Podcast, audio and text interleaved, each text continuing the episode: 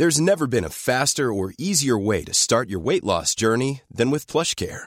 PlushCare accepts most insurance plans and gives you online access to board-certified physicians who can prescribe FDA-approved weight loss medications like Wigovi and Zepbound for those who qualify. Take charge of your health and speak with a board-certified physician about a weight loss plan that's right for you. Get started today at plushcare.com slash weight loss. That's plushcare.com slash weight loss. plushcare.com slash weight loss.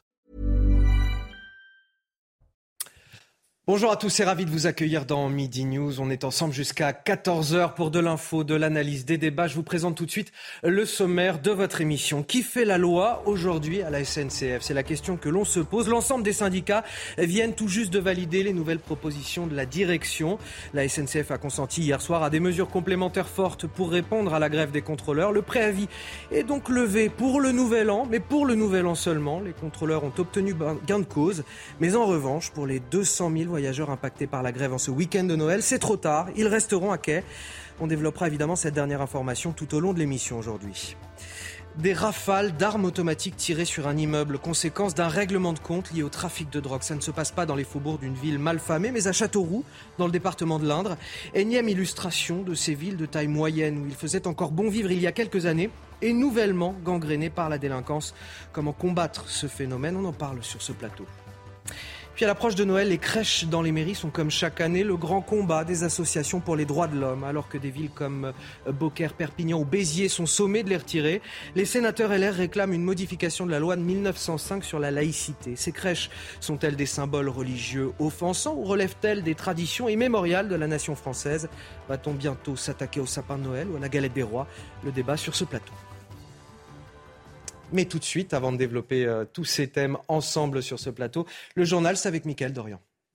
Bonjour Anthony, bonjour à tous. Et vous l'évoquiez hein, dans votre sommaire, préavis de grève levé dans les trains pour le week-end du Nouvel An. Un accord a été signé ce matin par les quatre organisations syndicales de la SNCF. Cet accord acte des mesures fortes pour une vraie reconnaissance du métier de chef de bord, a salué le groupe public dans un communiqué.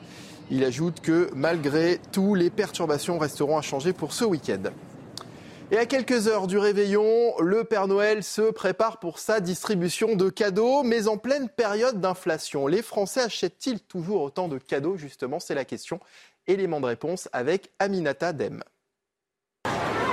À quelques jours de Noël, les rues sont bondées pour admirer les animations et dans les magasins de jouets, c'est la course pour les derniers cadeaux.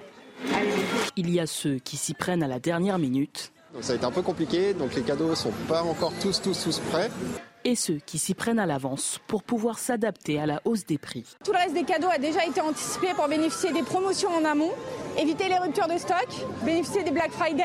Le plaisir d'offrir est finalement plus fort que l'inflation, un constat partagé par le porte-parole de ce magasin. On se rend compte que finalement, il y a un arbitrage en faveur des enfants. Pour les familles, le plus important, c'est de réussir un beau Noël. Après deux années de Covid, on a envie de se faire plaisir. Les prix des jouets ont pourtant augmenté de 10 euros en moyenne par rapport à 2021. Cette année, la hotte du Père Noël sera tout de même bien fournie. Du changement dans les restaurants. À partir du 1er janvier, les repas pris dans les établissements de plus de 20 couverts devront être servis dans de la vaisselle réutilisable. Sont donc concernées les cantines d'entreprise, les brasseries et même les fast-foods. Exemple à Levallois-Perret en Ile-de-France où un restaurant McDonald's teste depuis un an ce nouveau dispositif. Reportage de Célia Barotte. Du gobelet au cornet de frites en passant par les couverts, le carton a disparu. Place au plastique réutilisable. Dès 2023, voilà à quoi va ressembler un plateau repas dans les enseignes de restauration rapide. Et à Levallois-Perret, on en est plutôt satisfait. C'est plus pratique comme ça, on s'en mêle moins les pinceaux avec plein de cartons, etc. Écologiquement, c'est évidemment une bonne idée pour arrêter ça. Et en plus, euh, ben le verre, par exemple, c'est plus agréable de boire dans un verre comme ça que dans un verre en carton. Dans cette célèbre enseigne, le changement de modèle a demandé quelques mois d'adaptation aux équipiers, une hausse des recrutements et les espaces de travail ont été réorganisés. En France, on dénombre 30 000 points de vente de restauration rapide. Ils servent 6 milliards de repas par an et génèrent 180 000 tonnes de déchets pour leurs emballages et vaisselles jetables. Ce passage au tout lavable est une première victoire pour les ONG environnementales, mais le choix des matériaux reste important. Là, la plupart des restaurants semblent s'orienter dans un premier temps vers du plastique parce que, comme d'habitude, le plastique c'est un matériau moins cher, etc. Donc là, il faut qu'ils fassent les études qui sont nécessaires pour tester vraiment quel sera le matériau le plus adapté. Les géants du fast-food en France se disent majoritairement prêts pour cette transition dès le 1er janvier. À ce jour, le gouvernement n'a pas annoncé de contrôle ou de sanctions pour les établissements retardataires. Le tueur en série français Charles Sobrage a été libéré de prison et va quitter le Népal. Il était incarcéré depuis 2003 pour le meurtre de deux touristes nord-américains. La Cour suprême a estimé qu'il devait être libéré pour raison de santé. Charles Sobrage a commis plusieurs meurtres à travers l'Asie dans les années 1970. Son histoire a également inspiré la série Le Serpent, un surnom qui lui vient de sa capacité à changer d'identité pour échapper à la justice.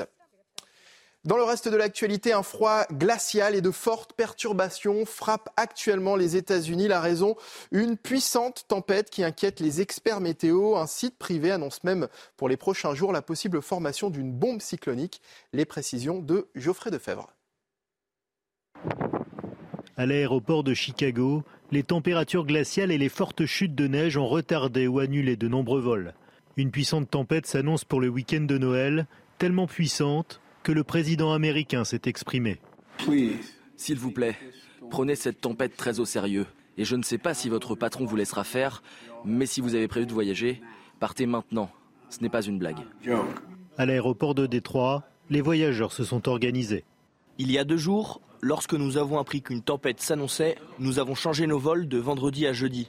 Je devais prendre l'avion à 19h30 ce soir, mais nous avons vu la météo et nous nous sommes dit que nous devions prendre un avion plus tôt pour ne pas rester coincé pendant deux jours. Le service météo américain parle d'une tempête ne survenant qu'une fois par génération et annonce jusqu'à moins 55 degrés de température ressentie dans la région des Grandes Plaines. Un froid qui pourrait provoquer en quelques minutes des engelures sur la peau exposée, ainsi que de l'hypothermie et la mort si l'exposition est prolongée. Plusieurs États ont déclaré l'état d'urgence, comme l'Oklahoma et le Kentucky. Et puis le roi Pelé au plus mal, son cancer progresse. La légende du football brésilien souffre d'une insuffisance rénale et cardiaque et a besoin de soins plus importants. Âgé de 82 ans, il a été admis à l'hôpital de Sao Paulo fin novembre. Sa famille va passer Noël à ses côtés. Voilà, c'est la fin de ce journal. L'actualité euh, continue dans Midi News en compagnie d'Anthony Favali et de ses invités.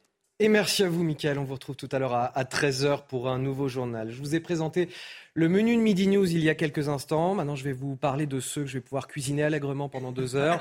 Benjamin Morel, à mes côtés, maître de conférence en droit public. Bonjour, Benjamin. Vous êtes prêt à être cuisiné euh, sévèrement pendant cette... Absolument. Euh, vous avez aussi la grosse tête, manifestement. Ah, visiblement. Naïma M. Fadel, que j'ai le plaisir d'avoir aussi sur ce plateau. Bonjour, Naïma. Bonjour, Anthony. Najwa El Haïté, avocate. Bonjour à vous. Bonjour Anthony. Et enfin, Alexis Isard, député Renaissance de l'Essonne, qui aura beaucoup à affronter aujourd'hui, puisqu'on va parler, on va commencer forcément par la grève de la SNCF et peut-être parler de l'impuissance du gouvernement. Alors je sais que vous êtes député, mais... Euh, et pas syndicaliste et pas syndicaliste, certes, mais vous êtes peut-être un petit peu comptable aussi euh, de, la, de la majorité et de le Et vous allez, vous allez peut-être être effectivement cuisiné un petit peu plus que les autres aujourd'hui. On va commencer donc avec la direction de la SNCF, euh, sous pression de toutes parts, sous pression des usagers qui ne rejoindront pas leur famille pour Noël, sous pression du gouvernement, on l'a vu, et puis bien sûr sous pression des grévistes. Hier soir, elle a donc fini par réagir et proposer aux syndicats une série de mesures complémentaires fortes pour répondre aux attentes des contrôleurs. On va tout de suite retrouver Vincent Fandège et Léo Marcheguet en direct au siège de la SNCF à Saint-Denis, en région parisienne. Vincent Fandège, les syndicats avaient jusqu'à midi pour se prononcer et ils ont validé cet accord avec la SNCF. Ils ont validé même avant midi, aux alentours de, 11h15, cet accord avec la direction de la SNCF. L'objectif donc de sauver le week-end du Nouvel An est donc rempli pour la direction de, l'entreprise. Ce contrat, ces mesures actent une, vraie reconnaissance du métier de chef de bord, selon un communiqué de, la SNCF. Alors parmi, euh, dans cette batterie de mesures, il y a la, la création de 200 emplois l'année prochaine en 2023, la prime des chefs de bord qui devrait passer de 600 à 720 euros, et puis enfin des mesures tout simplement garantissant la progression des carrières, une meilleure progression des carrières, notamment au niveau euh, salarial. Voilà donc pour euh, la bonne nouvelle. Le week-end du Nouvel An est donc sauvé pour les usagers de la SNCF. Néanmoins, eh bien, les prévisions, elles, restent les mêmes pour ce week-end de Noël. 200 000 voyageurs qui sont donc privés de train. Merci euh, Vincent Fandège, merci également Léo Marcheguet qui est derrière la caméra. Et Vincent vient de le dire très justement, on a 200 000 voyageurs qui restent toutefois sur le carreau pour ce week-end euh, de Noël. Mais bon, tout va bien, les syndicats ont obtenu euh, gain de cause manifestement. Najouel a été.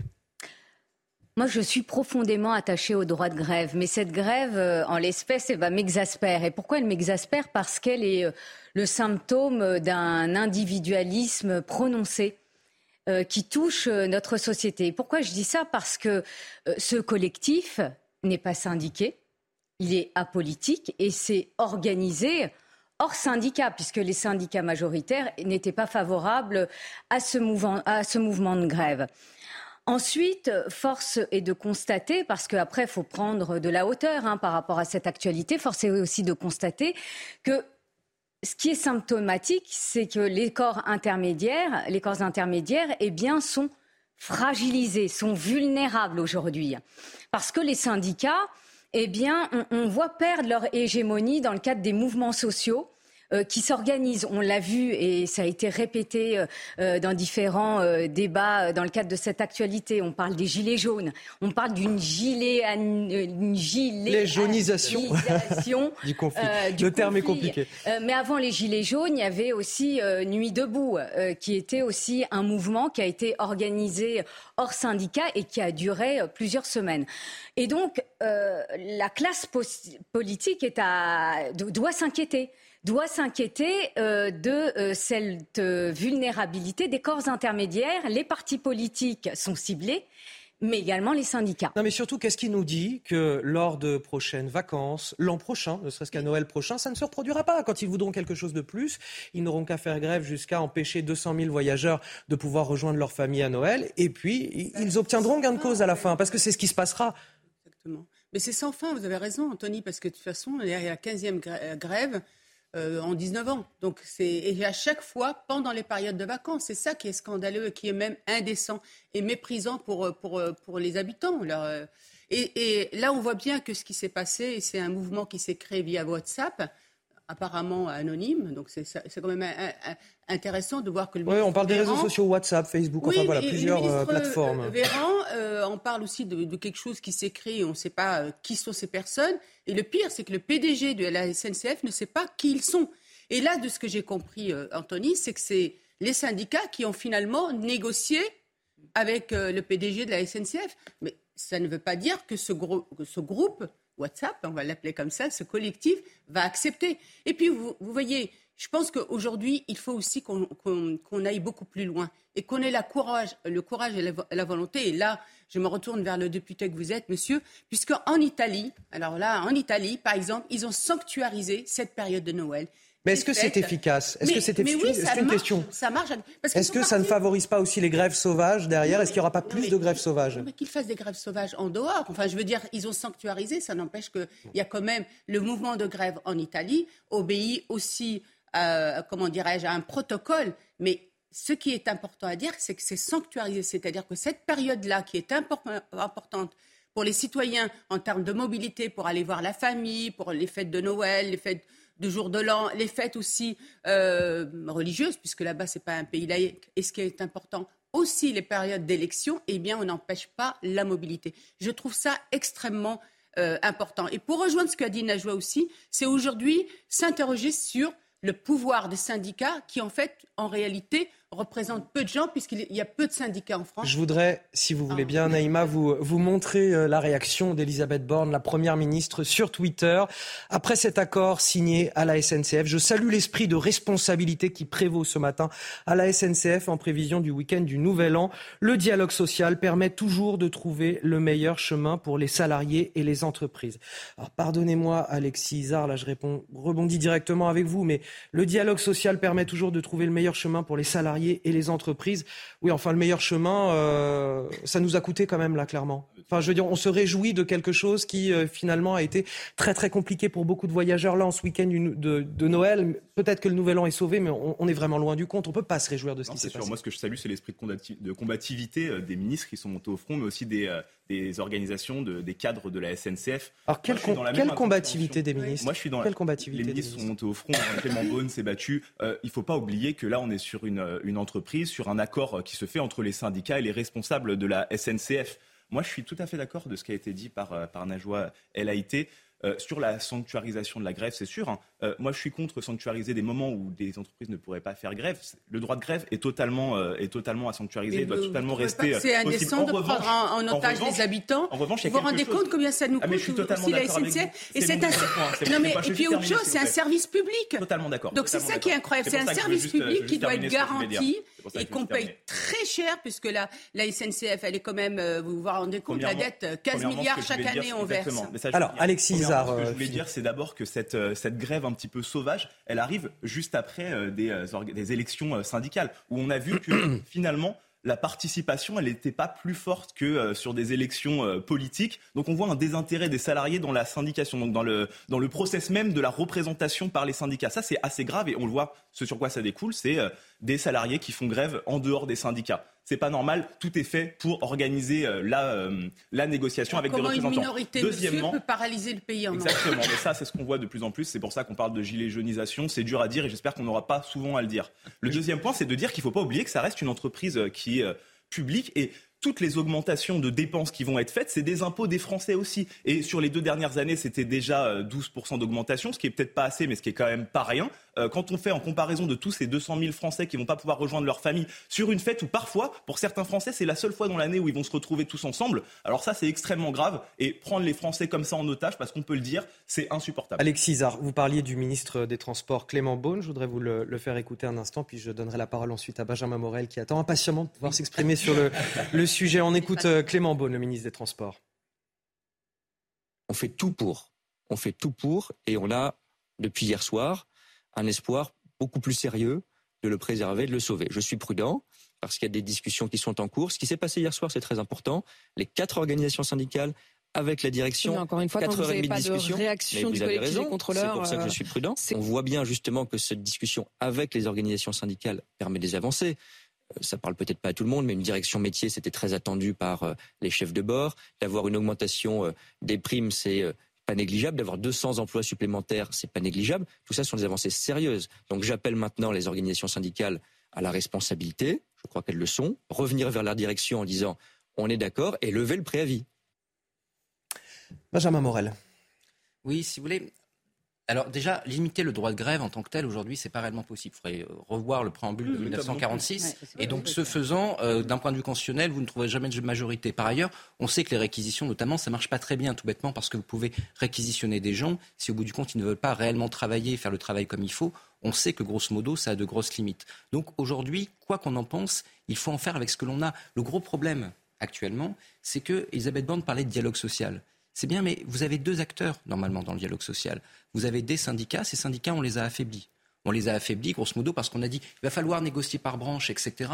Résultat, on a renforcé aujourd'hui une logique individualiste, corporatiste au sein même des syndicats. On l'a vu avec la CGT Chimie au moment de la crise totale, on le voit aujourd'hui avec les contrôleurs de la SNCF. Donc aujourd'hui, vous n'avez plus de syndicats qui ont une capacité d'imposer une stratégie nationale. Les premières victimes dans cette affaire, c'est les syndicats qui veulent se réserver pour la réforme des retraites et n'avaient pas vraiment intérêt à se voir aliéner une partie de l'opposition dans cette bataille-là. Oui, non, mais je finis. Hein, merci. Euh, l'autre élément, c'est que vous avez de l'autre côté un gouvernement qui n'a pas non plus intérêt à rentrer dans une négociation générale. Parce qu'aujourd'hui, si vous ouvrez une réflexion globale sur les salaires, la réalité, c'est que vous avez des entreprises qui ne peuvent pas suivre. Donc l'idée d'une sectorialisation des conflits arrange plutôt également le gouvernement. Donc à ce stade-là, on risque en effet d'avoir une forme de chacun pour soi, où grosso modo, lorsque vous avez une capacité de pression, lorsque vous avez une capacité de blocage, vous négociez pour votre pomme. Le fait qu'aujourd'hui les euh, grévistes aient obtenu satisfaction montre que, eh quand vous en avez les moyens, ça marche. Alors, qui se cache derrière euh, ce collectif? Un collectif informel de chefs de bord qui s'est organisé sur les réseaux sociaux et qui rejette toute appartenance syndicale. Les explications Valentine Deboeuf et on commande juste après. Nous avons cherché sur Facebook le collectif à l'origine de la grève des contrôleurs. introuvable.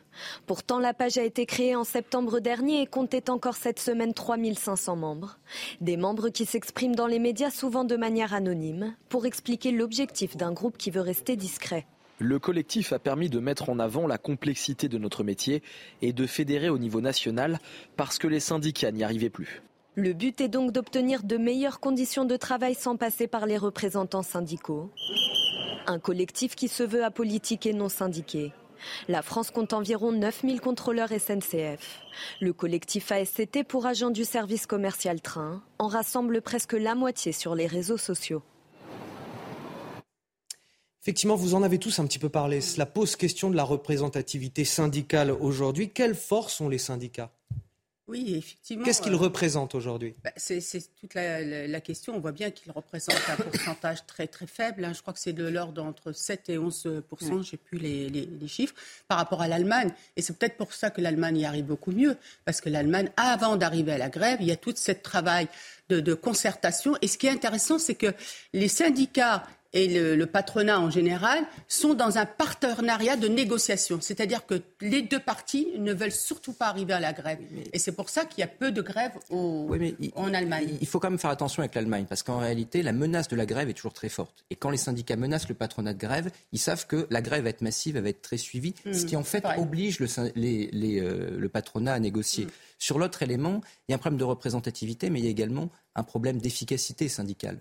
Aujourd'hui, la réalité, c'est que depuis 1995, les syndicats n'ont pas gagné une seule bataille. Et ça, les gouvernements peuvent s'en vanter, de dire, regardez, les syndicats ne nous ont pas fait céder, mais au bout d'un moment, pour les salariés, se pose la question de à quoi servent les syndicats si de toute façon ils perdent toute leur bataille. Et là, c'est un peu une victoire à la Pyrrhus des gouvernements, des différents gouvernements successifs en réalité. Après avoir gagné ces batailles successives contre les syndicats, ils se retrouvent avec une absence d'interlocuteurs, donc soit avec des gilets jaunes, soit aujourd'hui avec des collectifs ad hoc. Donc on a intérêt, comme vient de le dire Benjamin, à avoir des syndicats forts. Enfin, c'est contradictoire parce que souvent on veut affaiblir les syndicats, mais au contraire, il faut avoir des syndicats forts pour avoir un vrai interlocuteur. Pourquoi aujourd'hui euh, les syndicats ne, lèvent plus les foules euh, parmi les travailleurs? Pourquoi les partis politiques, on, l'a vu euh, cet automne à l'occasion des différents mouvements sociaux, finalement ça n'a pas vraiment pris. Et là, quand ça prend, c'est mené par un collectif extérieur, un petit peu comme à l'époque des Gilets jaunes. Et vous parliez tout à l'heure, Najwa Laïté, de, de gilet jaunisation finalement des conflits mm. sociaux. Est-ce que c'est vers cela qu'on tend? Est-ce que c'est un danger pour euh, notre fonctionnement, pour le dialogue social? Oui, c'est un danger, c'est exactement ce que vous disiez. Le danger, c'est que euh, toutes les, euh, les, les, les, révoltes sociales se fassent de manière très, très égoïste sur simplement un métier, simplement une cause, une situation, et ce sera celui qui peut le plus bloquer qui réussira le mieux. On l'a vu avec les raffineries, on le voit maintenant avec la SNCF, et ça c'est absolument pas souhaitable. C'est pour ça que euh, les salariés doivent se tourner vers les syndicats. Les syndicats sont faits comme ça, mais les syndicats sont, euh, sont euh, indépendants, ils travaillent pour eux-mêmes. Quand vous dites qu'ils n'ont eu aucune victoire je peux pas, moi je peux pas, je peux pas, euh, je peux pas être d'accord avec ça étant donné que les syndicats, les syndicats sont euh, autour de la table. C'est la Covid qui a emporté la réforme des retraites. la dernière. Non, non, mais les syndicats sont autour de la table à chaque fois et essayent de faire avancer euh, de, de, de manière, de manière intelligente. Qu'est-ce qu'une victoire? Moi, j'aimerais savoir qu'est-ce qu'une victoire? Est-ce que c'est de faire chavirer totalement, c'est de faire foirer une réforme? Je suis pas sûr que ce soit une victoire. Vous savez très bien, comme moi, qu'ils n'obtiennent pas grand-chose. Ils s'en sont plaints sur les ordonnances travail au début du premier quinquennat Macron. Ils s'en sont plaints sur la dernière réforme des retraites pour les gouvernements aujourd'hui, négocier avec des syndicats qui n'ont pas une vraie capacité de mobilisation, et eh bien souvent, c'est relativement contre-intuitif, d'où le fait qu'en règle générale, ils sont consultés. Oui. On fait de la pédagogie vis-à-vis d'eux, mais on ne les écoute pas beaucoup. Et pourtant, parfois, on voit même que les syndicats ne daignent pas se déplacer sur des consultations. Parce qu'ils n'y croient plus parce qu'ils n'y croient plus, mais pourtant c'est leur rôle, c'est leur rôle, et c'est pour ça qu'ils bah sont élus. Donc à partir du moment où les syndicats ne se déplacent même plus pour négocier, c'est évident que les salariés ne vont plus voter. construire. Mais c'est exactement ce qu'il faut euh, construire. Oui, a été euh, sur, euh, sur cette actualité-là, moi j'entends hein, l'absence de représentativité des, syndicats. J'entends également leur faiblesse à obtenir des revendications. C'est bien réel. Mais dans le cas qui nous intéresse, force est également, là encore, de constater qu'ils ont obtenu quand même 7,5% d'augmentation par an, ce qui n'est pas négligeable. Ils ont obtenu également euh, bah, une exigence, c'est-à-dire deux chefs euh, de bord. Absolument euh, d'accord avec vous. Et, donc là, c'est quand même une, victoire. une victoire. Il y a aussi une prime euh, qui a été obtenu à hauteur de 600 euros, c'est pas négligeable. Et moi, je vais vous dire, je vais, je vais continuer sur mon raisonnement. Là où je vais vous dire, je suis super inquiète pour cette entreprise publique parce qu'elle se fragilise. Ah, Rappelez-vous aussi, pendant la crise sanitaire, l'État a dû verser 4 milliards d'euros pour sauver la SNCF qui était en quasi-faillite. Mais vous savez bien Donc, à un moment, il faut aussi que les syndicats ont parlé de responsabilité. Eh bien, à un moment, l'individualisme eh bien, c'est limite. parce que la concurrence, la concurrence, elle est bien là. elle est ouverte d'ailleurs depuis le 18 décembre 2021. Euh, mais justement, c'est un problème. C'est-à-dire, regardez un pays archéocommuniste comme la Grande-Bretagne qui est revenu sur cette libéralisation du rail. Qu'est-ce qu'on a fait avec la SNCF on a isolé les tâches comptables et les tâches qui n'étaient pas. On a isolé d'un côté le réseau et de l'autre l'exploitation. Résultat, aujourd'hui à la SNCF, vous avez 200 millions de budget de communication pour pondre des trucs comme Je vais vous interrompre un instant, si vous le voulez bien, Benjamin Morel, parce qu'une dernière information vient de nous parvenir. Benjamin Morel, une dernière information qui vient de nous parvenir, une dépêche qui est tombée. Plusieurs coups de feu ont été tirés dans le centre de Paris peu avant midi, faisant plusieurs blessés. Un homme a été interpellé, c'est ce qu'on a appris de, sources policières. Les faits sont déroulés rue d'Anguin, dans le 10e arrondissement euh, de la capitale. Euh, regardez ce tweet de la préfecture de police de Paris. Donc rue d'Anguin, intervention de police en cours, une personne interpellée, éviter le secteur et laisser les services de secours intervenir. L'homme interpellé, selon euh, la dépêche, serait âgé d'une soixantaine d'années. 7 à 8 coups de feu dans la rue, c'est la panique totale. On est resté enfermé à l'intérieur, c'est le témoignage auprès de d'une commerçante d'un immeuble voisin qui souhaite évidemment garder l'anonymat. On vous donnera plus de précisions dans quelques minutes dès qu'on en aura. On va marquer une courte pause et on revient sur CNews. Midi 28 euh, de retour dans Midi News sur euh, CNews. On est ravis de vous accueillir tout de suite avant de reprendre nos débats. L'essentiel de l'information. Et c'est avec vous, Sandra Chambaud. Bonjour à tous. À la une de l'actualité, plusieurs blessés après des coups de feu à Paris ce vendredi à la mi-journée. Une intervention de police est en cours au 16 rue d'Anguin dans le 10e arrondissement. Au moins cinq blessés ont été recensés. Un homme a été interpellé. Des sénateurs, les Républicains, veulent préserver les crèches de Noël. Ils sont une vingtaine emmenés par Stéphane Le Rudulier, député LR des Bouches-du-Rhône. Ils proposent de modifier la loi sur la laïcité de 1905. Ils évoquent des symboles culturels et non cultuels et des traditions immémoriales de la nation française.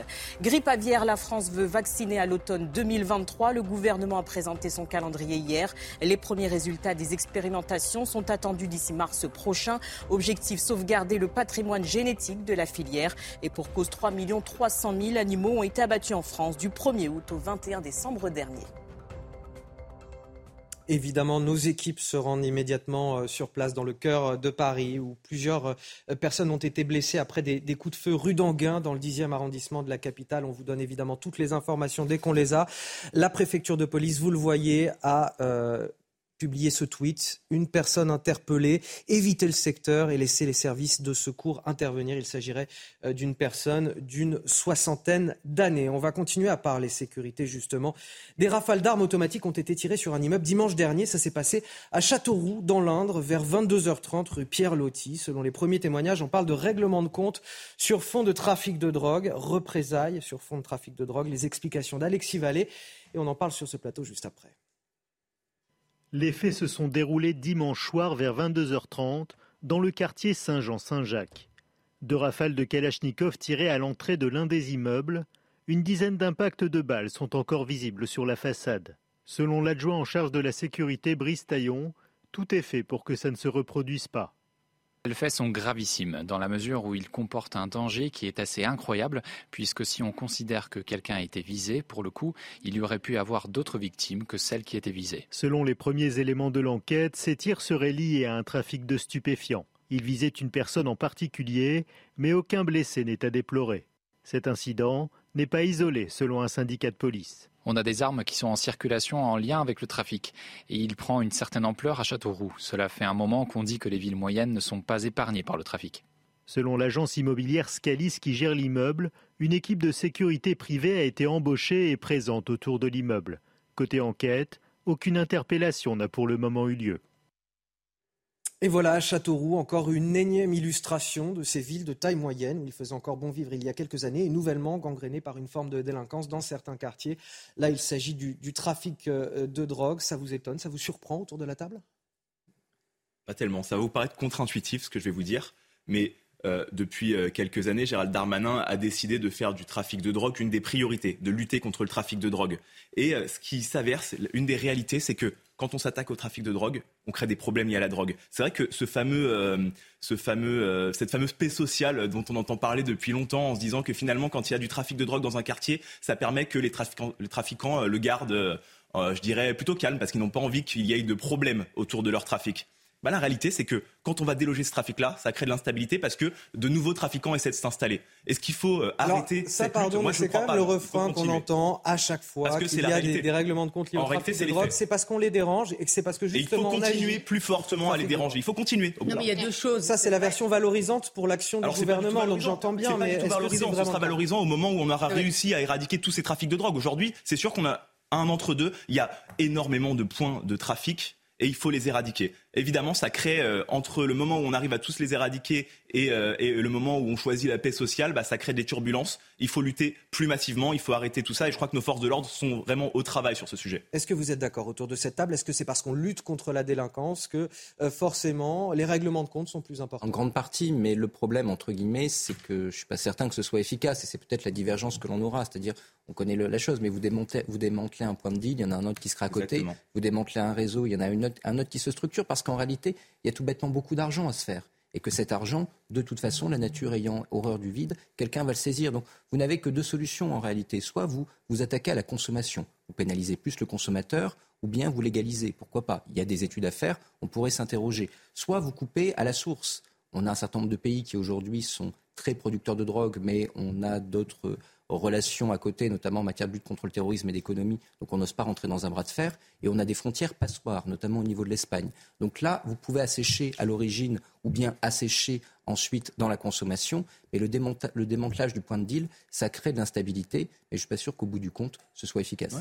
simplement, juste ajouter là-dessus, il ne faut pas croire qu'on ne le fasse pas, mais je suis en phase avec ce que vous dites. Il faut le faire plus fortement et euh, éradiquer cette, euh, toute cette drogue qui arrive en volume en France et qui sera ensuite euh, répandue sur les, villes moyennes. Est-ce que c'est pas parce qu'il y a aussi un marché sur place? Non mais ça touche davantage aujourd'hui. On voit, on voit que ça, augmente dans les villes moyennes. Est-ce que c'est pas aussi parce qu'il y a un marché dans ces villes moyennes et que maintenant, désormais, au lieu, il y a un marché à prendre et au lieu d'aller euh, d'une petite ville à une grande ville pour aller se fournir en drogue quand on est consommateur, eh ben, on va directement au plus près du consommateur dans ces villes moyennes. Non, mais en fait, je pense qu'on fait une erreur parce que c'est les villes moyennes qui ont commencé. Prenez. Euh, euh, je ne vais pas vous les citer, vous prenez Traves, vous prenez... Oui, alors il y a les villes moyennes, les quartiers difficiles de, de, ben, ville. voilà, ça, Château, Châteauroux, il y, a, il y a des quartiers euh, difficiles. D'ailleurs, c'est sur ce quartier-là qu'on a des problématiques. Des, il y a des points de deal dans ces quartiers-là. C'est des quartiers qui ont fait l'objet de rénovation urbaine. Malheureusement, on n'a pas pu enrayer la délinquance et le trafic de drogue. C'est ça le, le, problème. On a beaucoup arrosé dans le cadre de la politique de la ville euh, au, niveau d'action sociale, associative, sport, etc. On a aussi malheureusement fait une politique qui enclave et du coup on a créé aussi euh, une, organisation euh, systémique hein, dans ces quartiers-là qui finalement on, se rend compte qu'il y a aujourd'hui des, solidarités qu'on peut dire qu'elles sont absurdes, mais c'est des vraies solidarités malheureusement. Et à côté de ça, vous avez aussi des habitants qui sont pris en otage. Monsieur Darmanin, le ministre Darmanin fait un excellent travail parce qu'il a une volonté euh, de, lutter contre ces trafics de drogue. Malheureusement, vous vous rendez compte, il faudrait intervenir d'une manière massive et en même temps sur tous les points de deal. Mais aujourd'hui, on est, on est incapable. C'est pour ça qu'aujourd'hui, euh, les, les, trafiquants de drogue ont compris le système. Ils vont même plus dans des villes moyennes. Aujourd'hui, on a les villes petites, des petites communes où ils louent des, des, logements ou des petits pavillons pour faire du deal. C'est ça la réalité. Et, les polices municipales ne sont évidemment pas suffisamment équipées pour affronter ce genre de phénomène. Non, c'est pas, pas, leur rôle. moi, j'aimerais ajouter et rappeler que la France est un pays de réception transit, de transit et de consommation euh, du trafic de, stupéfiants. Et comme on, le rappelle... Oui, il me semble qu'en Europe, on n'est pas les derniers. Hein. Et on n'est pas les derniers, en effet. Et, comme euh, chacun d'entre vous, euh, vous le rappeliez, eh bien, les, premières victimes de ce fléau, ce sont les habitants, bien sûr, qui ne peuvent pas euh, vivre normalement euh, leur quotidien puisque c'est les bruits, les, utilisations de Kalachnikov contre des bâtiments publics, voire des immeubles, hein, voire des immeubles. Il y a des appartements qui ont failli brûler. Donc c'est ça le quotidien de certains habitants dans certains. Exactement. Et dans certains territoires. Donc ça, c'est un véritable fléau pour les habitants, mais également pour l'État. Pourquoi je dis également pour l'État? Parce que j'ai lu, euh, il n'y a pas si longtemps que ça, un article dans Le Monde euh, de Madame le procureur Laure Becquot qui disait, procureur de Paris, qui disait, eh bien, nos sociétés sont infiltrées par les, les réseaux criminels et cela dépasse toutes les fictions. C'est-à-dire que ces réseaux criminels de grand banditisme infiltrent différentes strates de la société. Et c'est là le danger. Et donc cet article était effrayant. Mais heureusement qu'elle finit par une note positive en disant que les moyens sont mis euh, par l'État, mais la lutte contre le trafic d'influence ne peut pas se limiter qu'au niveau national. Il doit être européen, il doit être international. Et il n'y a pas que des mauvaises nouvelles, puisque euh, dernièrement, donc c'était en novembre dernier, vous avez Europol qui a saisi euh, Europol, donc euh, je le rappelle, c'est l'Office européen de, police qui a saisi une trentaine de tonnes de cocaïne. Il y a eu une cinquantaine de personnes qui ont été euh, arrêtées entre euh, l'Espagne, la France, euh, les Pays-Bas et la Belgique. Donc là, on peut saluer quand même le travail qui, est fait dans le cadre de cette structure. Et puis le, le combat, la lutte contre le trafic d'influence est aussi à l'échelle internationale. Et donc là aussi, il s'agit de consolider notre coopération internationale. Et Europol est plus efficace que Frontex, par exemple, sur les questions migratoires? Eh ben, bien sûr, mais... Mais Frontex, c'est pas son objet. non, Frontex, c'est pas son objet. Non, il parlait des, des, frontières. Non, mais de la surveillance des frontières, voilà, de, de, de, manière générale. Ah, là, il y a une solidarité européenne qui s'exerce mal. Vous avez des frontières qui sont en grande partie passoires dans certaines parties de l'Union européenne, parce que les pays, entre guillemets, qui sont les pays frontaliers, ne sont pas les pays qui ont le plus de moyens en matière de contrôle des frontières. Et donc, dès le moment où vous avez un souci, soit vous rétablissez les clauses de sauvegarde de Schengen, soit vous armez réellement ces pays pour que vous ayez un outil. Un mot quand même sur les villes moyennes, parce que c'est votre objet. Vous savez, moi, je, sans faire l'autobiographie, je viens de Clermont-Ferrand et je viens des quartiers difficiles de Clermont-Ferrand.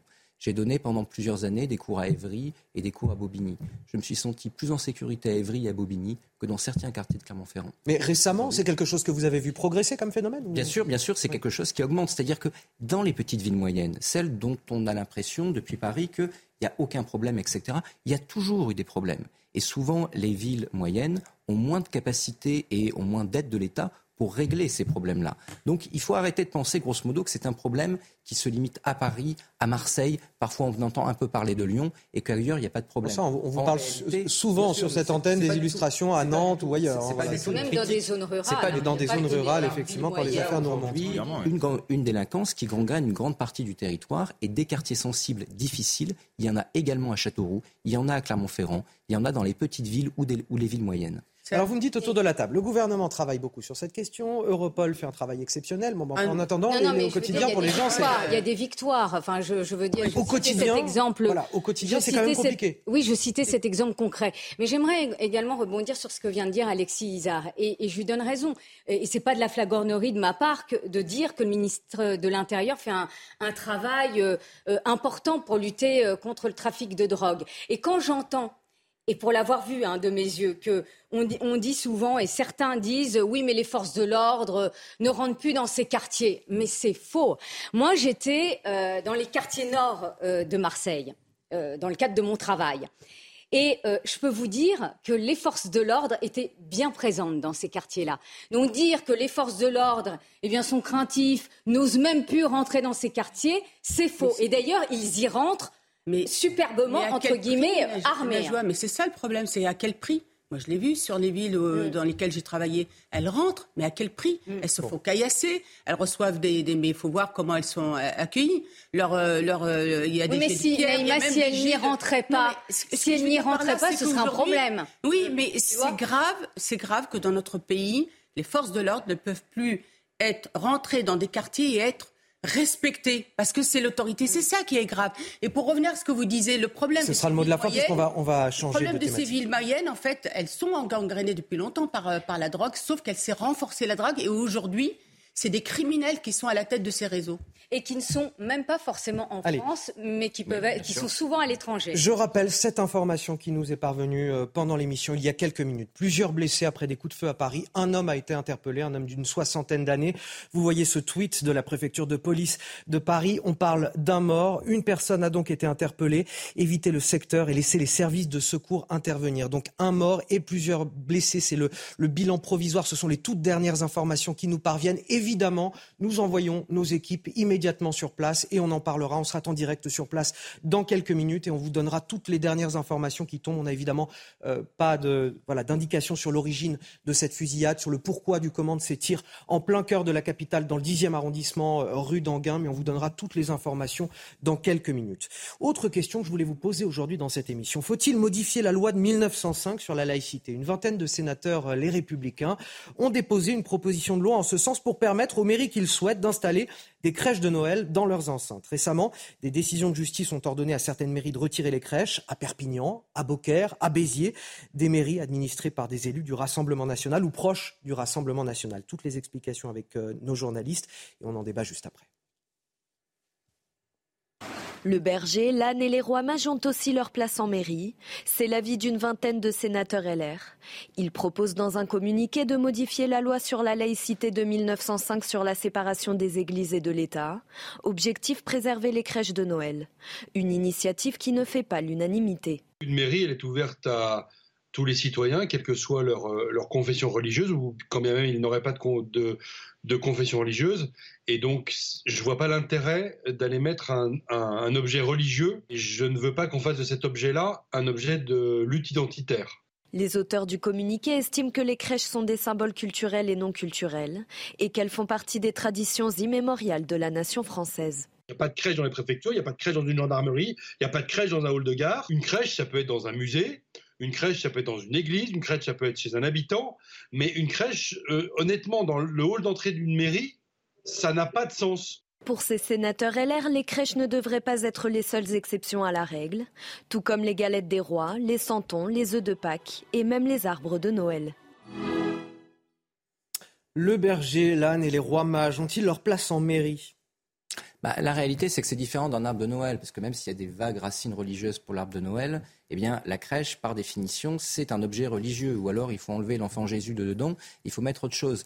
Moi, je, veux bien qu'on revienne sur la loi de laïcité, sur la loi sur la laïcité. Si on y revient à ce moment-là, il va falloir m'expliquer pourquoi est-ce qu'on fait une exception pour les crèches et pas pour les fêtes musulmanes, etc. On ouvre une boîte de Pandore qui est extrêmement dangereuse. On a un pays de, tradition chrétienne, peut-être que ça. Pour... Mais vous pouvez maintenir les traditions autant que vous voulez. Vous pouvez mettre des crèches dans tous les lieux privés, mais une mairie, un hôtel de ville, c'est un lieu public. La loi de 1905, ce n'est pas une loi anti-religieuse. C'est une loi simplement qui assure la neutralité de l'État et l'émancipation des individus. Vous avez donc des lieux qui sont des lieux de neutralité. Je ne pense pas qu'aujourd'hui les catholiques se sentent extrêmement oppressés parce qu'il n'y a pas de crèche dans les mairies. Donc là, aujourd'hui, cette loi de 1905, elle nous protège on utilise la laïcité à tout bout de champ pour dire attention à la montée de l'islam, etc.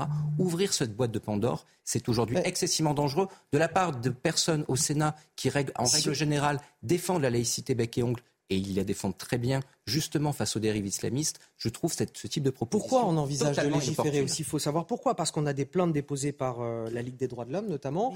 Et et là, on peut se demander, mais est-ce que cette euh, association avec un nom si noble qui est la Ligue des droits de l'homme, est-ce qu'elle n'a pas autre chose à faire C'est une jurisprudence constante depuis 1905. Il n'y a pas de nouveauté. Tout d'un coup, le Conseil d'État s'est pas dit ah tiens, je vais interdire les crèches. C'est une évidence depuis qu'on a voté la loi. Donc, est-ce que vous avez des associations qui attaquent plutôt le christianisme que l'islam par tradition?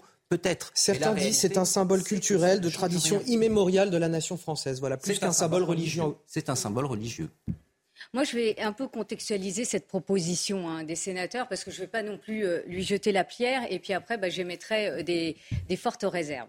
Donc, tout d'abord, euh, cette proposition, moi, je la, comprends parce qu'elle s'inscrit aussi dans un contexte où vous avez une idéologie, moi, personnellement, qui me dérange. Hein. C'est ça, mais il faut savoir pourquoi on veut légiférer parce que cette idéologie derrière. qui veut mettre fin à, la culture française, à remettre en cause des grands personnages historiques, mais également euh, euh, tout, ce pan de l'histoire et également euh, la, culture hein, dont, on doit être, fier quand on est français. Donc cette proposition, dans le contexte qu'on vit, peut se comprendre. Après, le Conseil d'État eh bien, il s'est déjà exprimé sur le sujet des crèches. Ben, la jurisprudence, elle existe et elle date de 2016. Que dit le Conseil d'État? Le Conseil d'État estime que les crèches ont une pluralité de signification. Il estime que la crèche peut avoir euh, en effet une signification religieuse liée à la nativité, eh bien, donc à la nativité du Christ, mais également peut être considérée comme une euh, comme culturelle. Je cherchais le, bon terme, comme culturelle, et donc être profane, être considéré comme profane.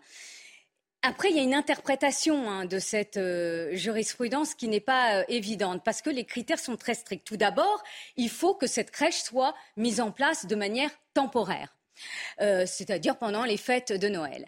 Ensuite, il faut qu'elle corresponde à des usages locaux. Mais j'ai envie de vous dire, euh, tous les territoires peuvent dire eh ben, nos usages locaux et notre histoire est liée eh à la chrétienté. Dans ce contexte-là, les mairies, ce n'est pas anodin. Ce n'est pas dans les gendarmeries, ce n'est pas dans les préfectures qu'on met les crèches, c'est dans les mairies parce que euh, les mairies, c'est ce qu'il y a de plus proche des gens. Mm, Donc finalement, on peut laisser aussi chaque mairie décider de, le faire ou pas. Cette crèche, elle peut avoir un caractère euh, culturel festive, hein, rappelant euh, bien sûr euh, les fêtes de Noël. Et donc tout est sujet d'interprétation, c'est-à-dire que quand le juge administratif a un tel dossier, eh bien, il vérifie si tous ces critères sont remplis.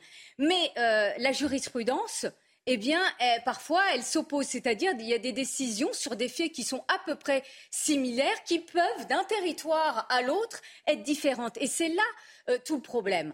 Donc moi, je suis particulièrement attachée vraiment attachée à la loi de la laïcité telle qu'elle est. Pourquoi? Parce qu'elle impose la neutralité eh bien, des bâtiments publics, des collectivités locales. Donc la neutralité ne s'impose pas, je le rappelle, aux usagers sauf à l'école. Donc je tiens à le rappeler euh, depuis la loi de 2004.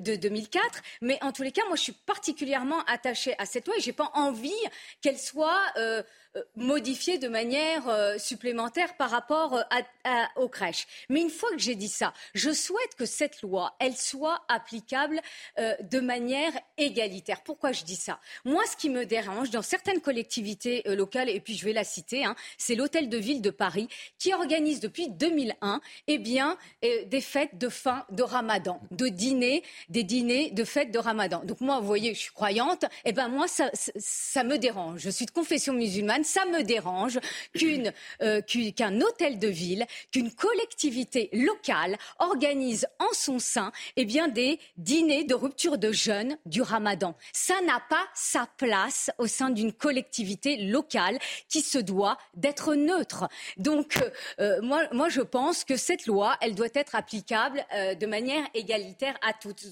Donc, ça, concerne les crèches, ça doit concerner également ces dîners de rupture du jeûne du ramadan.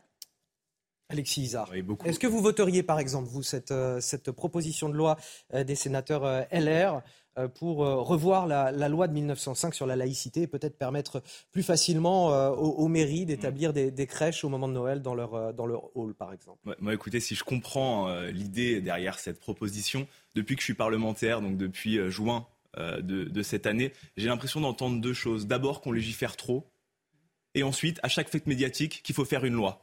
Et la problématique là-dedans, c'est que je ne crois pas qu'on ait besoin à chaque fois qu'il y ait un sujet de société de faire une loi parce qu'on en a beaucoup trop et qu'elles viennent les unes contre les autres. À côté de ça, euh, qu'on laisse tranquille nos fêtes de Noël qu'on les laisse tranquilles. On attaque d'abord euh, nos crèches, on attaque euh, le nom même de ces fêtes-là qui seraient finalement des fêtes d'hiver ou la trêve des confiseurs. Qu'on les laisse tranquilles. Il ne faut pas politiser, il ne faut pas il ne faut pas donner un sens politique à, ces fêtes. Euh, chaque mairie euh, peut organiser euh, sa décoration sans réellement rentrer dans un fait religieux. Je voudrais, je voudrais qu'on en vienne à, ce fait qu'on a commencé à évoquer il y a quelques instants, cette fusillade dans la capitale, dans le 10e arrondissement de la capitale. Vous voyez ce tweet de la préfecture de police de Paris, rue d'Anguin, une intervention de police en cours, une personne interpellée, des coups de feu qui ont été tirés et on l'a appris il y a quelques instants, il y a deux personnes décédées, quatre personnes blessées, dont deux graves. Mais on a désormais désormais un bilan qui s'alourdit. Deux blessés dans cette affaire. On va avoir plus de précisions. On va envoyer nos équipes sur place dans un instant. Il y a Amaury Bucco qui nous rejoint sur ce plateau euh, pour en parler également. Je vous invite à vous installer, Amaury Bucco. Ne vous inquiétez pas. On, continue à, parler de cet événement. Ça s'est passé rue d'Anguin, près d'un centre culturel euh, kurde. Si j'en crois les premières informations, des coups de feu qui ont été entendus il y a euh, quelques minutes. Et ce bilan qui est en train de, s'alourdir. plusieurs blessés, surtout deux morts et deux blessés graves dans cette affaire. Amaury Bucco, Amaury Bucco qui n'a pas de, place pour s'installer. On va, vous, on va vous trouver une place dans un petit instant.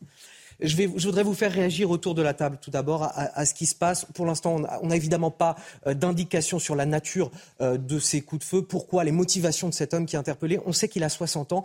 Euh, Naïma Mfadel, qu'est-ce que ça vous inspire pour le bah, moment? écoutez, Je suis effectivement comme vous très choquée, et notamment cette période de fête de, de Noël. Donc on ne peut que regretter ces deux personnes qui sont décédées. On est, donc on attend, on peut qu'attendre pour le moment, Anthony, hein, euh, savoir ce qu'il en est. Est-ce que c'est un attentat terroriste ou est-ce que c'est une personne isolée euh, on, ne sait pas, on peut que attendre. Au, vu des premiers éléments de ce qu'on peut entendre euh, autour de la table, qu'est-ce que vous inspire ces événements Rue d'Anguin, dans le 10e arrondissement de la capitale, près d'un centre culturel kurde, un homme d'une soixantaine d'années interpellé avec son arme. Euh, est-ce que ça pourrait ressembler à, quelque chose qu'on a déjà vu dans la capitale? Je parle des, faits les plus graves qui peuvent se produire, des attaques terroristes ou pas du tout, pas nécessairement. Est-ce que le profil de l'individu, voilà, le profil 60 ans, c'est rarement euh, cet âge-là euh, de, des terroristes qu'on a pu voir euh, par le passé. En général, c'était des, des personnes très jeunes. Donc là, c'est à côté d'un site, si j'ai bien compris, d'une structure, d'une association turque, c'est ça Un centre culturel. Alors, nous sommes avec Amaury Bucco, justement, sur ce plateau spécialiste du service police-justice de, de, CNews. Amaury, qu'est-ce qu'on sait pour l'instant? Qu'est-ce que vous pouvez nous dire? Vous parlez d'un homme de, 60 ans. En fait, il, a, il aura plutôt euh, près de 70 ans, puisqu'il est né en 1953, selon Plus âgé encore. Euh, donc ça s'est passé un peu avant, avant, midi. On a eu un commerçant au téléphone qui nous a expliqué avoir entendu plusieurs coups de feu. Euh, les policiers et les secours sont bien sûr sur place. Lui a vu aussi plusieurs blessés. Alors parmi ces blessés, les premières informations qu'on avait, c'était deux blessés par balle gravement, et puis ces deux personnes d'ailleurs seraient décédées. Euh, il y a d'autres blessés en dehors de ces deux personnes blessées et décédées. Euh, l'homme donc a été interpellé et il était en possession euh, d'une arme à feu. voilà ce qu'on a pour le moment. Et puis on attend bien sûr plus d'informations de la, préfecture de police de Paris, mais aussi du parquet qui communique déjà à ce stade. Et donc vous nous dites que ça s'est passé rue d'Anguin, c'est ça? Exactement, au niveau 16 de la rue d'Anguin, où se trouve effectivement un centre culturel kurde. Euh, le commerçant que j'ai vu au téléphone, je lui ai demandé s'il y avait de temps en temps des problèmes ou des règlements de compte. Il m'a dit non, a priori, c'est un secteur plutôt calme. Il n'avait jamais entendu de coup de feu, en tous les cas, euh, dans ce coin-là. C'est un secteur plutôt calme de la capitale. Alexis Isard, euh, que vous inspirent ces événements qui se déroulent dans Paris? Simplement que, que c'est malheureux. Hein, avant de faire des suppositions sur la nature de cette attaque, moi je veux simplement avoir euh, une pensée, pour d'abord ces deux premières victimes. Je crois qu'il y en a deux qui sont encore en état critique. Il faut vraiment penser à, à elles, euh, à leur état de santé, à faire en sorte que le bilan soit le moins euh, terrible possible. Et ensuite, je fais confiance au, à la police pour, pour faire une enquête sur, sur ces faits-là. Je vous redonne les informations euh, qui euh, nous parviennent également euh, par dépêche. Deux personnes décédées après avoir été touchées par des tirs vendredi, peu avant midi, dans le 10e arrondissement de Paris. On vous le disait donc rue d'Anguin, comme l'indique le parquet. Quatre autres personnes seraient blessées, dont deux se trouvent en état d'urgence absolue. Une enquête a été ouverte des chefs d'assassinat, homicide volontaire et violence aggravée. Les investigations ont été pour l'heure confiées au deuxième district de la police judiciaire. Précise le parquet, un suspect, un homme âgé de, plutôt 70 ans, vous nous disiez, euh, Amaury euh, Bucco, a été interpellé, placé en garde à vue. Euh, une réaction également, Benjamin Morel? Oui, c'est encore extrêmement dur à interpréter. Donc je rejoins ce qui a été dit. Je crois que là, il faut surtout penser aux victimes. Il y a plusieurs faits qui peuvent être assez troublants. À la fois l'âge de celui qui a commis cet acte, le fait qu'on a affaire à un centre culturel kurde. Donc je crois qu'il faut ne pas sauter sur euh, l'hypothèse soit du crime de droit commun, soit de l'attentat islamiste. On a un sujet aujourd'hui de, de tension au Kurdistan avec d'autres communautés, puis même entre Kurdes, qui fait qu'il peut y avoir des problématiques beaucoup plus euh, précises, beaucoup plus singulières dans cette affaire. Donc là, je crois qu'à ce stade-là, la prudence s'impose avant tout. Hein. Le, mode opératoire, qu'est-ce qui vous inspire, Najwa Haïté C'est quelque chose qui a plus en, rapport avec le règlement de compte ou euh, moi aussi, je n'aimerais pas m'avancer sur, sur les faits, mais euh, et avoir également une pensée pour les familles endeuillées. Et puis c'est un drame à la veille des fêtes, hein, donc euh, c'est terrible. Mais c'est vrai qu'on regarde du profil de, de l'assaillant, hein, un peu plus de 70 ans. Euh, c'est ça. Euh, c'est assez rare, mais je, n'aimerais pas, je vous dis, euh, m'avancer sur les faits. D'ailleurs, la préfecture de police de Paris et le, et le parquet fait, fait son travail pour comprendre les, motifs hein, de, de ce, monsieur, euh, mais en général, le profil d'un terroriste se situe euh, entre 20 euh, et, et, un peu plus de 40 ans. Hein. C'est plutôt ce profil-là. Mais après, force est de constater que là, on a peu d'éléments et qu'on est sûr mmh. de rien. On est sûr de rien. Donc, non, mais il y a cette, cette donnée peut-être communautaire, on va dire, euh, dans le lieu où s'est produit l'attaque, c'est-à-dire devant un, centre culturel kurde, voilà, qui nous donne peut-être un indice de, je sais pas, de règlement de compte, de. Tout est possible. Hein. En mm. tous les cas, on, on sait qu'il y a des, tensions entre, entre communautés. Hein. On, en parle aussi suffisamment euh, sur nos, sur nos plateaux euh, télé. Et donc peut-être que ça, rentre, ça rentrerait, et je parle au conditionnel, dans ce cadre. Mais euh, voilà, tout est possible. Attendons le retour du parquet et de la préfecture de police. Ah, Maurice Bucco. Alors moi, les informations de sources policières que j'ai, c'est qu'on on parle donc du centre culturel kurde. Cet homme hein, qui a été arrêté, qui est né en 1953, bien il serait né à Montreuil, donc a priori. Euh, ah oui, il n'est pas, euh, pas d'un kurde dans tous les cas, ou alors peut-être donc un homme de nationalité des origines, mais euh, a priori qui a... voilà a priori. voilà sur ce que je peux vous dire. L'enquête n'a pas été confiée non plus à la, à la section antiterroriste des, des policiers. Donc pour l'instant, en tous les cas, c'est pas la, la, piste la plus évidente. On verra après comment va évoluer l'enquête. Euh, à noter toutefois que c'est vrai que les, les, vendredis, quand on parle avec des policiers, souvent les vendredis, c'est le jour où se commettent des, des attentats. et ils sont toujours plus préparés à ce genre d'événements. Et par exemple, euh, ceux qui se déplacent se déplacent plus avec leur arme, par exemple le vendredi, parce qu'ils savent que c'est le jour où peut se produire ce genre d'incident. C'est vrai qu'il y a une vigilance particulière des forces de l'ordre, des missions sentinelles, les vendredis. Euh bah, écoutez, je pense que les parce que parce que en lien avec euh, la prière du vendredi. Hein, c'est en lien avec la prière du vendredi, c'est ça que je voulais savoir. Voilà, est-ce que c'est c'est souvent ces jours-là que ça se produit après la prière Oui, bon, effectivement. Hein, tout à fait, oui, De ce qu'on sait. En, prenant énormément de précautions, bien sûr, hein, pour, euh, pour parler de tout ça. On est bien d'accord qu'on n'a aucune idée pour l'heure des motivations de, de cet individu. on ne dit évidemment pas qu'il s'agit d'une attaque euh, terroriste, bien évidemment, mais on, on, voilà, on essaye d'émettre un petit peu des pistes, des hypothèses quant à ce qu'il a pu se passer et, et, surtout le contexte dans lequel ce s'est euh, déroulé. D'ailleurs, ce contexte particulièrement aussi inquiétant. On sait que les lieux de culte sont très surveillés en France en ce moment parce qu'on est à deux jours euh, de Noël. C'est évidemment une attaque en plein cœur de la capitale. On en a déjà eu aussi euh, des attaques euh, au, cœur de la capitale. Ça, ça pose question et ça fait froid dans le dos surtout. Ça nous rappelle de mauvais souvenirs ici à Paris. Oui, bien sûr. Alors après, on a, évidemment une vision qui est une vision en partie tronquée, tout bêtement parce qu'il y a beaucoup d'attentats qui sont déjoués chaque année et qu'on n'en parle pas, parce que par définition, on ne les connaît pas. Et vous avez parfois un certain nombre d'attentats de, qui surviennent dont on, euh, dont on entend parler tout bêtement parce qu'ils ont eu lieu, avec qui plus est des phénomènes de radicalisation individuelle qui font que pour les services de renseignement, ce type de phénomène est assez difficile à apprécier et à appréhender. Mais là encore une fois, je crois qu'il faut vraiment parler au conditionnel. Toutes les informations qui remontent conduisent plutôt, non peut-être pas à écarter, mais en tout cas à douter qu'il s'agisse là d'un attentat, quelle qu'en soit la motivation. Bien sûr, à prendre tout cela euh, avec énormément, énormément, énormément de précautions. Néanmoins, il y a ce bilan terrible qu'on peut déjà évoquer, qui est provisoire évidemment, mais pour l'instant, ce que l'on sait, c'est qu'il y a euh, deux personnes décédées, au moins quatre personnes blessées, dont, deux dans un état grave. Euh, une enquête a été ouverte des chefs d'assassinat, homicide volontaire et violence aggravée. Les investigations qui ont été confiées pour l'heure au deuxième district de la police judiciaire. C'est ce qu'a précisé le parquet. Le suspect est un homme de euh, voilà autour de 70 ans. Il est né en 1953, vous nous le disiez, à Moribuco. Euh, cette fusillade qui s'est déroulée euh, à Paris, dans le 10e arrondissement de la capitale, rue d'Anguin, devant un, centre culturel kurde.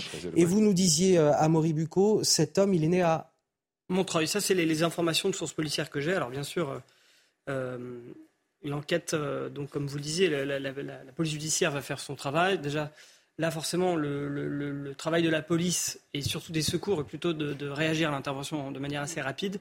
Et puis par la suite, ça va être de comprendre les motivations, le contexte de cette fusillade et pourquoi elle a été commise pour mieux comprendre et pour pouvoir après, plus tard, judiciariser l'affaire et, juger le, suspect.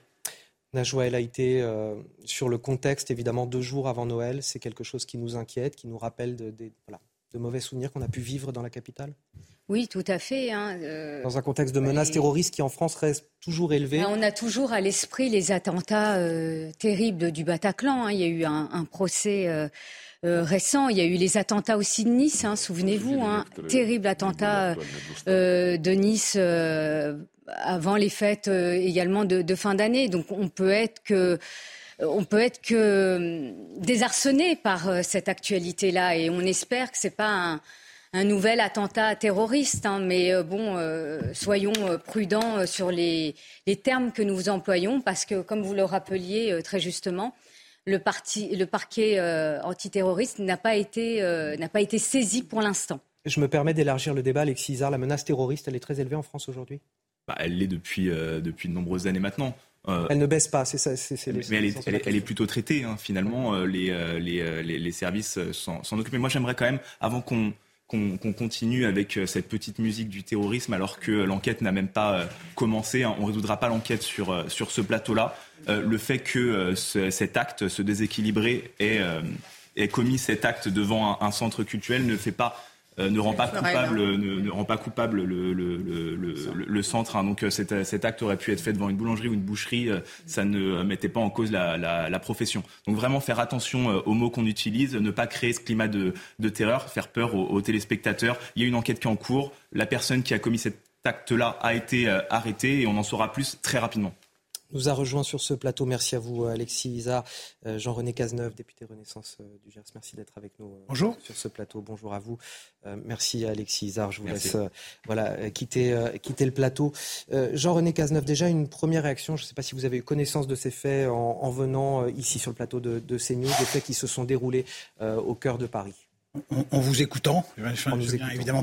je me permets, je me permets de vous les rappeler. Voilà, euh, rue d'Anguin, dans le 10e arrondissement de la capitale. Pour l'heure, euh, des coups de feu ont été entendus. On sait que deux personnes euh, sont mortes. C'est un, un, bilan évidemment provisoire. Quatre personnes sont blessées, dont deux dans un état grave. Une fusillade qui s'est produite devant un centre culturel kurde par un homme manifestement âgé d'environ 70 ans. Il a été interpellé. Il est armé. Il y a un tweet de la préfecture de police qui nous indique euh, pour le moment qu'il faut évidemment euh, laisser euh, l'intervention de police se, dérouler, les, secours opérer sur place et ne pas se rendre sur ce secteur pour ne pas gêner évidemment les opérations et pour rester en sécurité au cas où. Vous voyez les premières images de ce périmètre de sécurité sur notre antenne. On voit les pompiers qui sont à, pied d'œuvre, évidemment, pour, s'occuper des victimes. Ce que l'on sait également, c'est qu'une enquête a été ouverte pour l'heure pour des, chefs d'assassinat, homicide volontaire et violence aggravée. Des investigations euh, sont confiées au deuxième district de la police judiciaire. C'est ce qu'a précisé le parquet. Et ce suspect, donc je le disais, euh, euh, Jean-René Cazeneuve, ce suspect qui est un homme environ 70 ans qui a été interpellé. Ça vous inquiète? Écoutez, d'abord, il faut rester très, très prudent sur l'interprétation. Donc évidemment, je voudrais exprimer mes condoléances aux, familles qui sont endeuillés aujourd'hui. Endeuillés, touchés. Évidemment, dès qu'il y a un attentat, ça réveille chez nous euh, toute une série de, de, terribles souvenirs. Mais voilà, je crois Et là, évidemment, il ne s'agit pas d'un attentat, mais d'une fusillade. Pour l'instant, on n'a pas connaissance des motivations, bien évidemment. exactement. Donc, je pense qu'il faut rester très prudent sur euh, l'interprétation euh, de cet assassinat, faire confiance à la police, quoi, qui va très rapidement, qui est sur les lieux et qui va enquêter et nous donner des éléments de, réponse le plus rapidement possible, ainsi, que la justice. Donc, euh, soyons prudents sur l'interprétation. Je voulais simplement euh, euh, voilà, avoir une pensée pour les victimes de, cet attentat. Et, dire aussi peut-être que dans cette période de, de, trêve, pour beaucoup de Français, on pense peut-être pas assez souvent aux, services publics qui sont là et qui assurent pendant cette période. Ils, sont là, les pompiers sont là, les hôpitaux sont là, sont mobilisés, les forces de l'ordre sont qui était pas là. les forces, les forces de l'ordre sont mobilisées. Donc voilà, on pense pas toujours à, ces, euh, centaines de milliers de Français qui travaillent quand même pour la continuité des services pendant cette période de, de fête. D'autant plus que les forces de l'ordre, je pense aux policiers, gendarmes et la mission Sentinelle également, est à pied d'œuvre puisqu'on est en, période de fête de fin d'année, de fête religieuse. Il n'y a pas que Noël, il y en a d'autres également. Et, forcément, euh, il y a une tension qui est, permanente dans ces moments euh, de fête quant à, la sécurité euh, des gens qui, qui, voudraient pratiquer tout simplement leur, religion en, en, ces périodes de fête de Noël. Est-ce qu'il y a eu une inquiétude à avoir en cette période particulière? Est-ce qu'on est plus menacé ces dernières années qu'à d'autres périodes? Je voudrais qu'on élargisse un petit peu peut-être sur la menace terroriste en France, parce que c'est forcément ce qui nous inquiète le plus et ce qui inquiète aussi les Parisiens qui ont été touchés dans leur chair par le terrorisme. Et c'est pour ça que j'évoque cette question, parce que forcément c'est la première chose à laquelle on pense. Aujourd'hui, selon vous, est-ce qu'on doit s'inquiéter de la menace terroriste et notamment dans la capitale? Il faut rester vigilant et on sait. Aujourd'hui, alors on n'en fait pas état parce que par définition, euh, quand euh, la police, les services de sécurité euh, arrêtent des attentats potentiels. Ils n'en font pas nécessairement la communication, mais on sait que chaque année, des dizaines d'attentats sont arrêtés avant qu'ils aient eu lieu. Et donc, oui, la menace terroriste, elle existe toujours. La menace d'attentat, elle existe toujours. Mais attention de ne pas faire hâtivement un lien avec ce qui est en train de se passer donc, et cette fusillade à, Paris. Donc, attention de ne pas, de, de pas faire de lien tout de suite. Attendons de voir euh, ce que c'est la signification. Ça a de quoi inquiéter Naïma M. Fadel quand on est parisien, justement, et que je disais tout à l'heure, on a été touché dans, dans, sa chair, tous, les, tous les Parisiens, par, par ce qui a pu se passer dans la capitale, par les différentes fusillades, les attentats euh, qu'on a vécus. Oui, ça nous rappelle euh, cette période, ces périodes extrêmement choquantes où des vies humaines ont été enlevées. ça nous rappelle effectivement, rappelez-vous, cette période, moi je me souviens quand il y a eu le Bataclan et quand il y a eu surtout euh, de nombreux attentats dans, la journée et dans la soirée. Et, je me rappelle, enfin, je veux dire, l'état de choc dans lequel le pays était. donc c'est vrai qu'on espère que c'est pas, je vais vous dire franchement, j'espère de tout cœur que c'est pas un attentat terroriste. Voilà.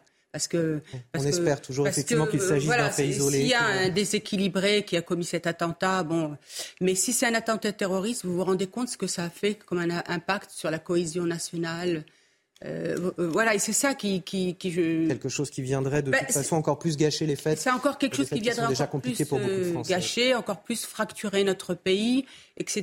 Et vous voyez, Anthony, tout à l'heure, on, on, parlait de, de, des crèches de Noël. Et à un moment, on a fait le lien entre, ben oui, mais peut-être que les musulmans ne seraient pas d'accord qu'il y ait des crèches de Noël. Mais je vais vous dire vraiment, hein, et j'aimerais, et je pense pas qu'on va me contredire il n'y a jamais eu de musulmans qui ont demandé que tout ce qui était lié au christianisme soit banni, banni des, des, espaces publics. Et les crèches notamment des mairies, oui. Mais, et, des mairies. Mais les crèches de Noël, et pour les avoir vues sur, sur ma ville, elles sont visitées par aussi des non-chrétiens. Et c'est ça qui est formidable. Et vous voyez euh, aussi aujourd'hui, je pense qu'aujourd'hui, on doit encore plus renforcer l'identité et ce qu'est la France. Parce que la France, elle a été façonnée par 1500 ans de christianisme. Et c'est ce le fruit de ces 1500 ans de christianisme qui font que la France est ce qu'elle est. Et s'agréger à ce peuple de France, c'est aussi faire mien, euh, faire sienne ses traditions, sa culture, ses paysages, ses santons, ses crèches de Noël, etc. Et ça n'enlève rien à ce qu'on peut, euh, peut être. Et c'est important aussi de, euh, de le dire. Et, et, je vous dirais, je vais être honnête avec vous, je vais être sincère et transparente. Et je dirais la même chose si on voulait sur mon pays d'origine, le Maroc, vouloir effacer ce qu'il est. Vous voyez Et c'est important aujourd'hui de dire qu'au contraire, il est important aujourd'hui de transmettre et d'agréger et non pas vouloir diviser. Et aujourd'hui, pour rejoindre ce que disait Najwa, c'est les wokistes qui sont en train de mettre à mal cette cohésion euh, nationale.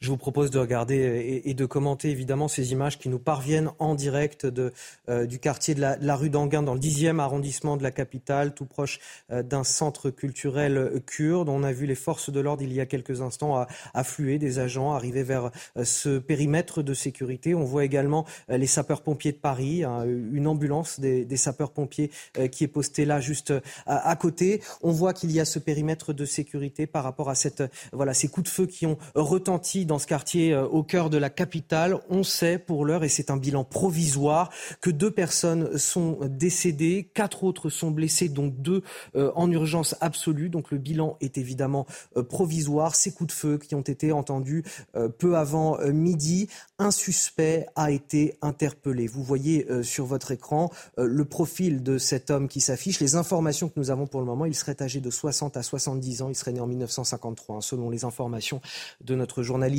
Amaury Bucco du service police-justice de, CNews. Euh, l'identité de, cet homme est en, cours de fiabilisation. Il a été euh, donc interpellé avec euh, son arme, immédiatement placé en garde à vue, bien évidemment. la préfecture de police demande aux riverains, aux habitants de la capitale, tous ceux qui traversent euh, Paris, de ne pas se rendre sur les lieux pour euh, laisser agir les secours, les forces de l'ordre, évidemment établir un, périmètre de sécurité, mener les premiers éléments d'enquête pour comprendre un petit peu ce qui s'est passé. Benjamin Morel, toujours quelque chose de très inquiétant quand ces périmètres de sécurité sont mis en place dans la capitale, qu'on voit ces images de forces de l'ordre, de pompiers afflués dans un quartier où des coups de feu ont retenti. Oui, bien sûr. C'est-à-dire, c'est ce que vous disiez, ça peut rappeler des mauvais souvenirs. Après, c'est malgré tout des, mécanismes entre de mise en sécurité d'un quartier qui sont relativement classiques et qui n'ont pas lieu que pendant les attentats terroristes. Donc évidemment, c'est stressant pour les riverains, c'est désastreux pour les commerçants également, qui pendant toute une demi-journée ne vont probablement pas pouvoir exercer leur métier. Mais encore une fois, il n'y a pas forcément quelque chose qui est euh, singulier, propre aux attentats terroristes. Là, tout ce que l'on voit actuellement laisse à penser qu'on a plutôt affaire soit à un crime de droit commun, soit peut-être à une question communautaire qu'il s'agira d'évaluer et de traiter euh, lorsqu'on aura un peu plus d'informations. Mais je crois que le parallèle avec les attentats de 2015 notamment est un parallèle très lointain. C'est-à-dire que à ce stade-là, on avait les premiers éléments, vous, qui, euh, qui vous font relativiser ce qui s'est passé Alors, c'est pas, euh, pas du tout une relativisation. On a deux morts, on a probablement d'autres. Une relativisation donc liée à la menace terroriste, c'est ça. que je voulais dire. on a d'autres personnes qui probablement sont dans des états critiques, visiblement. Donc, euh, c'est pas du tout une forme de relativisation. Alors, qu'est-ce qui vous amène à éloigner peut-être l'hypothèse Voilà, néanmoins, ça revient un petit peu à ce que l'on disait tout à l'heure, mais on a plusieurs éléments qui font douter. C'est-à-dire que là, on a un centre communautaire, un centre culturel kurde qui est visé. On n'a pas euh, une église, on n'a pas un lieu public, etc. Donc ça pourrait éventuellement nous mettre la puce à l'oreille sur un sujet communautaire, mais il faut être extrêmement prudent. On a le profil du suspect qui ne rentre pas tout à fait dans les clous. Alors justement, qu'est-ce qui vous fait penser qu'il ne rentre pas dans les clous bah Justement, l'âge. C'est-à-dire que c'est quelque chose que je dois évoquer tout à l'heure. C'est-à-dire qu'en règle générale, on a affaire à des profils plus jeunes. Là, on a affaire à un profil de quelqu'un de beaucoup plus âgé. Donc ça ne va pas tout à fait dans le même, euh, dans le même domaine. Et quand bien même ce serait un attentat terroriste, c'est très très loin de, euh, du mécanisme de 2015. En 2015, vous avez, entre guillemets, une forme de coordination en amont. Vous avez toute une structure qui est montée avec pour objectif de terroriser à plusieurs points de Paris le maximum de personnes possibles. Là, on a un individu qui visiblement est isolé. On a, et on peut espérer que ça continuera, pas d'autres euh, échos d'autres tentatives qui visent un point particulier. Donc ça fait en effet plus penser à quelque chose qui relève soit du droit commun, soit de la lutte intercommunautaire, beaucoup plus qu'un attentat pensé à l'extérieur en amont en vue de faire euh, euh, œuvre de terrorisme islamiste. Donc je crois qu'il faut être extrêmement prudent avec les parallèles à ce stade-là. D'ailleurs, euh, Jean-René Cazeneuve, on peut peut-être voilà, féliciter la lutte antiterroriste depuis ces dernières années qui est, de plus en plus efficace. On voit que euh, lorsqu'une attaque est menée, déjà il y en a de moins en moins, il y en a de plus en plus qui sont euh, déjoués, mais lorsqu'il y a des attaques qui se produisent, elles sont le fait d'individus isolés qui ont agi euh, voilà, à un moment T, mais c'est moins le fait d'organisation, comme le disait Benjamin Morel, d'organisation en amont, d'attentats qui sont longuement préparés par des individus qui agissent en groupe. Par, définition, ce sont des choses qui sont très discrètes et secrètes. Et le travail qui est fait par ces équipes, et vous avez raison de saluer euh, leur travail, se font euh, dans, l'ombre. Et on n'en a pas, euh, la, communication. Et, le ministre de l'Intérieur communique assez peu. mais effectivement, il a souligné à plusieurs reprises que le nombre d'attentats déjoués était très important. En tous les cas, le nombre de groupes qui étaient arrêtés en amont était très important. Donc oui, la menace, elle existe, elle est permanente. Elle a plus, semble-t-il, là aussi je me méfie parce qu'on nous donne assez peu d'informations sur le sujet, plus le fait aujourd'hui d'individus que euh, ce qui s'est passé euh, ces dix dernières années avec des, organisations beaucoup plus euh, structurées. Donc oui, il faut, les, il faut les remercier, même une fois plus, attention, trop parler de ce sujet en parallèle de ce qui se passe. Vous avez raison. on, peut continuer à parler effectivement de... la question du terrorisme, mais rappeler systématiquement à nos téléspectateurs, évidemment que pour l'heure, nous n'avons aucune idée des motivations de cet individu. Najwa El Haïté. Oui, on ignore le mobile de cet individu, donc c'est important de, le rappeler. Mais euh, et je fais bien la distinction et je tiens à le souligner. Mais vous parliez euh, euh, de la France comme cible privilégiée des djihadistes. Oui, ça l'est la France est la cible privilégiée des, des, djihadistes. On le voit d'ailleurs sur les, sur le web, sur les différents euh, euh, sites internet. Donc je rappelle que je ne dis pas attention parce que s'il y a des téléspectateurs euh, qui vous prennent en cours peuvent dire ah bah ça y est c'est un attentat terroriste. Je n'en sais rien. D'ailleurs voilà le parquet fait son travail, la préfecture de police de Paris le fait également. Mais vous nous interrogez sur cette question-là de savoir si la France eh bien peut faire l'objet encore d'attentats terroristes. J'ai envie de vous dire bien oui comme d'autres pays européens, euh, comme la Belgique, qui est euh, notre euh, voisine. Et d'ailleurs, je vais vous dire, hein, la lutte que nous devons mener, c'est contre une idéologie. Et cette idéologie, il faut la nommer, c'est le frérisme. C'est le frérisme, c'est le wahhabisme, c'est toutes ces idéologies qui, eh bien, essaye de fragmenter notre euh, République, de la fragiliser. Et on le voit, la première cible de cette idéologie, ce sont nos écoles. Nos écoles qui, eh bien, de manière euh, subtile, vous avez des élèves euh, qui arrivent en tenue religieuse. Or, la tenue religieuse n'a pas sa place à l'école. Il faut sanctuariser ce lieu de, savoir. Et donc, à votre question précise, et je distingue bien de l'actualité là de ce de moment, cette fusillade eh dont on ne connaît pas les motivations, on le rappelle. Il s'agit, voilà, il s'agit vraiment le combat euh, quotidien de la France et de lutter contre cette idéologie. vous avez un gouvernement qui a fait voter. Alors on dira c'est jamais assez, mais au moins elle a nommé le mal, hein, c'est-à-dire l'islamisme. Je fais bien la distinction euh, entre euh, l'islam et l'islamisme, l'islam radical, puisque vous avez des personnes comme moi qui pratiquent leur religion la religion musulmane, mais qui en font plus une spiritualité euh, que euh, un, une, une, idéologie, une idéologie politique. Mais vous avez euh, des personnes qui en font une idéologie politique. Et donc c'est cela que la République, que la France doit combattre. Et donc vous avez un gouvernement qui a fait voter une loi contre le séparatisme et qui a donné des outils aux préfectures. Euh, je peux, citer l'exemple de la mairie de Strasbourg qui a voulu faire voter par une délibération bah, une subvention à la construction d'une mosquée. Eh bien, la, la préfète s'est saisie eh bien, euh, euh, pour mettre en cause cette délibération-là et donc cette subvention de millions d'euros à cette mosquée. Donc le combat contre cette idéologie continue, bien sûr. Alors, je vous propose d'écouter le, son, le, l'extrait d'un témoin qu'on a pu interroger il y a quelques instants, un commerçant, il s'appelle Ali, et manifestement, il a été témoin de, ces coups de feu, du moins il les a entendus. On va voir ce qu'il nous dit, on va découvrir ensemble. On était en train de marcher dans la rue, on a entendu des coups de fil, on s'est retourné, on a vu des gens qui tournaient, qui couraient à droite à gauche. Et après, 5-6 minutes après, moi j'ai vu qu'il y a des gens, parce qu'on connaît des gens qui, travaillent à la salon de coiffure, on est rentré dans le salon de coiffure, on a vu qu'on a, les gens, ils ont interpellé un mec, un monsieur assez âgé, un peu âgé, grand, tout, et il y a trois blessés dans le salon. Après, on m'a demandé d'appeler le pompier. C'est moi qui ai appelé le pompier, c'est moi qui ai appelé la police pour dire qu'il y a des blessés. Et après, d'après euh, que j'ai entendu, le monsieur, il a commencé à tirer à partir de l'association kurde qui est un peu plus loin. Il a tiré aveugle comme ça dans la rue. Alors, je le rappelle pour ceux qui nous écoutent, cette fusillade qui s'est euh, produite à Paris peu avant euh, midi par un individu euh, armé d'une environ 70 ans, 60 à 70 ans selon les, premières informations, qui a été interpellé. cet homme est placé immédiatement en, garde à vue. On a un bilan provisoire qui est déjà dramatique. Deux morts, quatre blessés, dont, deux graves. Et évidemment, c'est un, bilan provisoire. Ce que l'on sait pour l'instant, ce que l'on ne sait pas, ce sont les motivations de cet individu. Mais ce qu'on peut dire, c'est que, euh, en tout cas, l'enquête pour l'instant euh, qui a été ouverte n'a pas été euh, voilà, confiée au parquet antiterroriste. Donc, c'est une première chose. Ça ne veut pas dire que ça ne le sera pas le cas plus tard. Mais pour l'heure, cette enquête, elle a été ouverte des chefs d'assassinat, homicide volontaire et violence aggravée. Les investigations ont été confiées au deuxième district de la police judiciaire. Et je vous propose de rejoindre sur place Olivier Benkemoun. Olivier Benkemoun Kemoun, journaliste euh, CNews. Euh, vous êtes sur place, qu'est-ce que vous constatez? On voit, voilà, on voit les forces de l'ordre et les secours qui sont sur place dans le quartier de cette rue d'Anguien, dans le, dans le 10e arrondissement de Paris.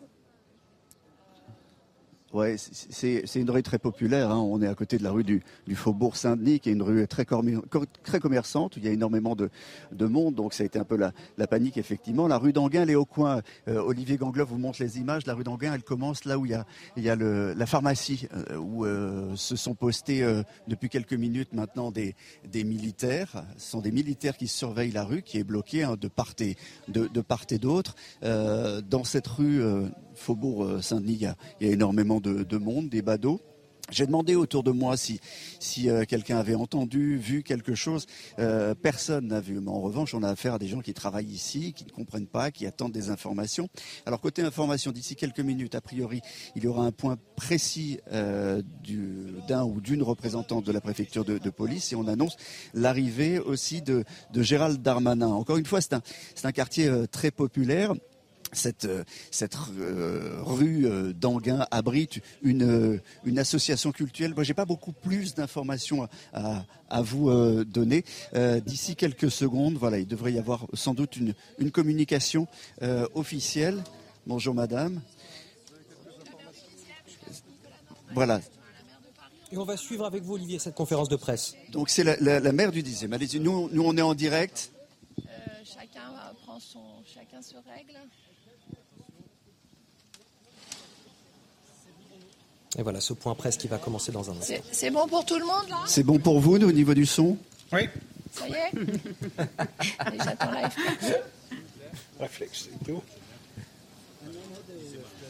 Voilà, maire du 10e arrondissement. Bonjour à tout le monde. Donc un terrible drame euh, s'est déroulé aujourd'hui dans le 10e arrondissement. Euh, une fusillade qui, euh, à ce moment, a fait deux morts, deux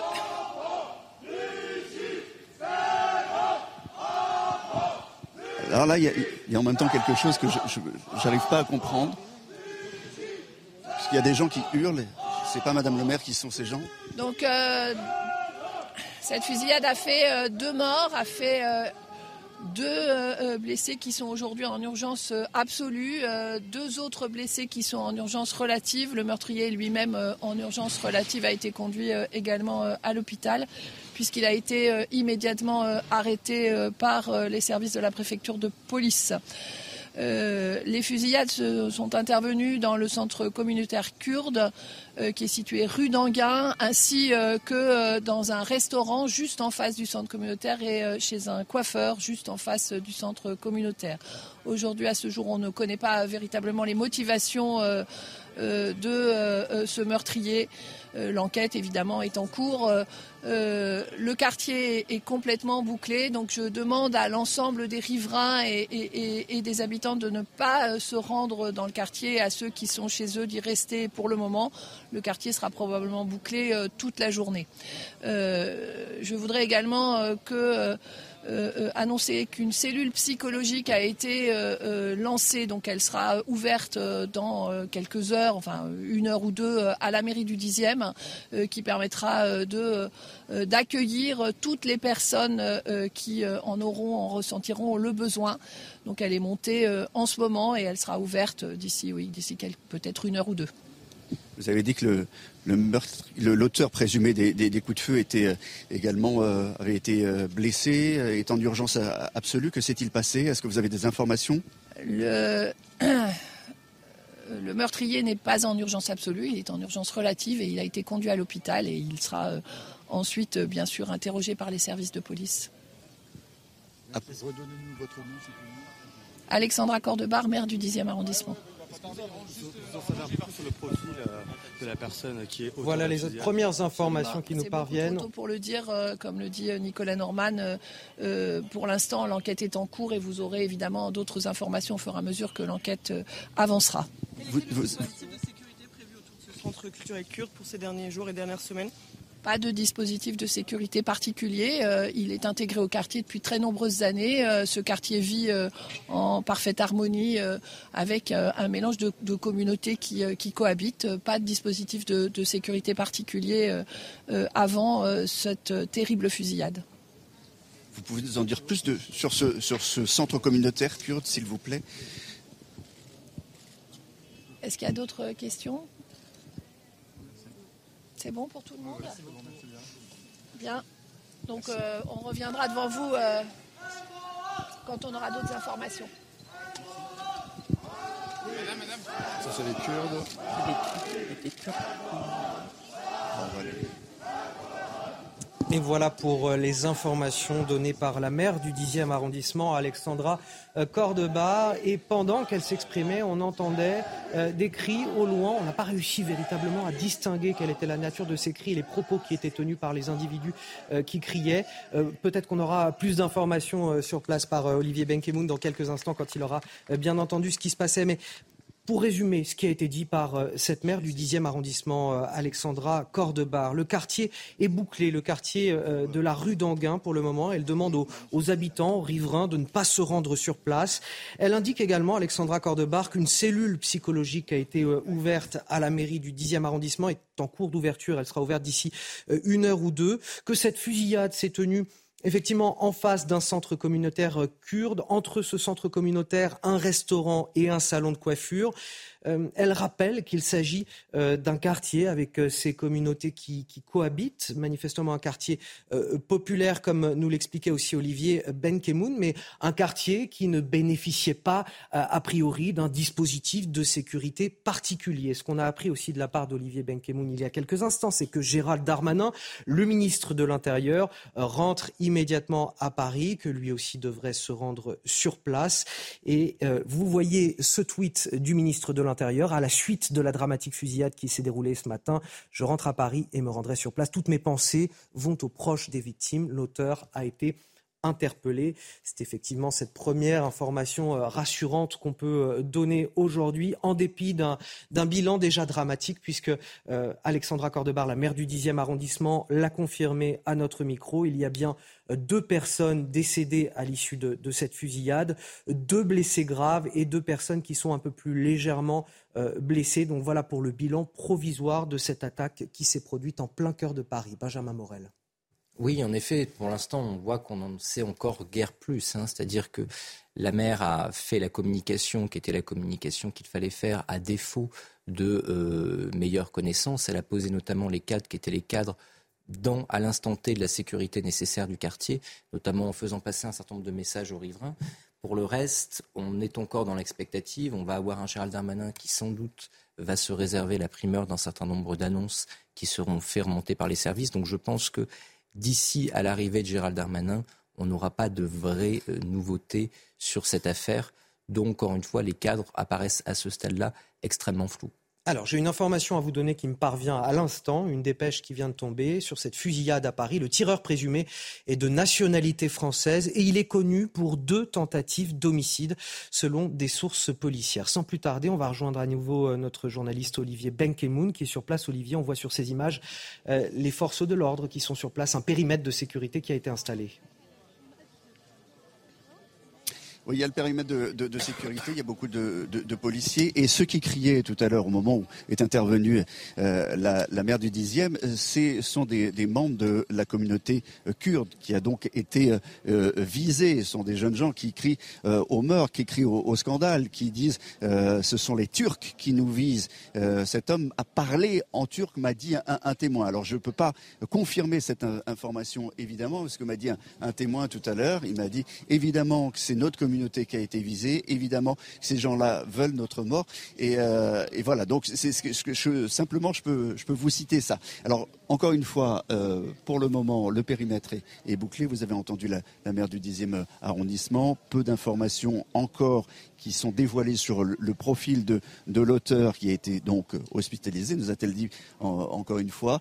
Et, euh, et, on attend effectivement le, le ministre de, de l'Intérieur qui a fait savoir qu'il allait se, se, rendre sur place, alors que toujours d'importants euh, effectifs à la fois de police mais, mais de secours, hein, de, des pompiers euh,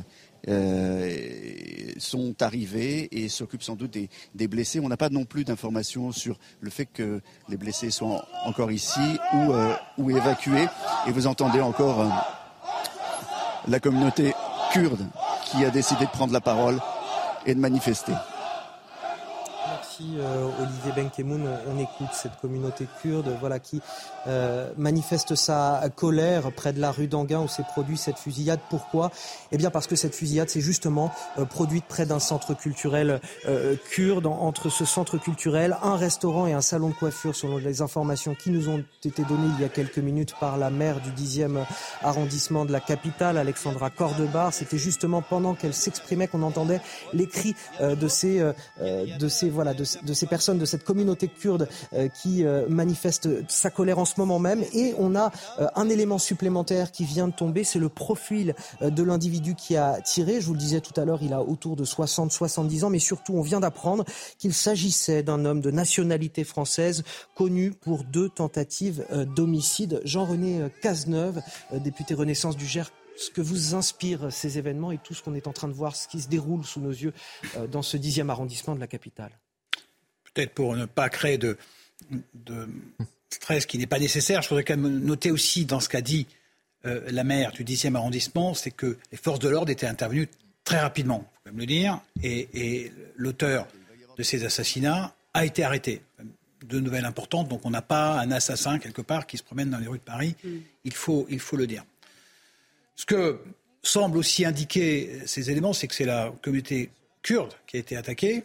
Euh, ça va être confirmé, mais ou, pas, mais en tous les cas. En tout cas, la communauté kurde s'est manifestement sensibilisée. ça, c'est sensibilisé. Probablement qu'elle a peut-être identifié dans les victimes. Euh, on va voir. Il faut rester très prudent. La communauté kurde a, beaucoup d'ennemis.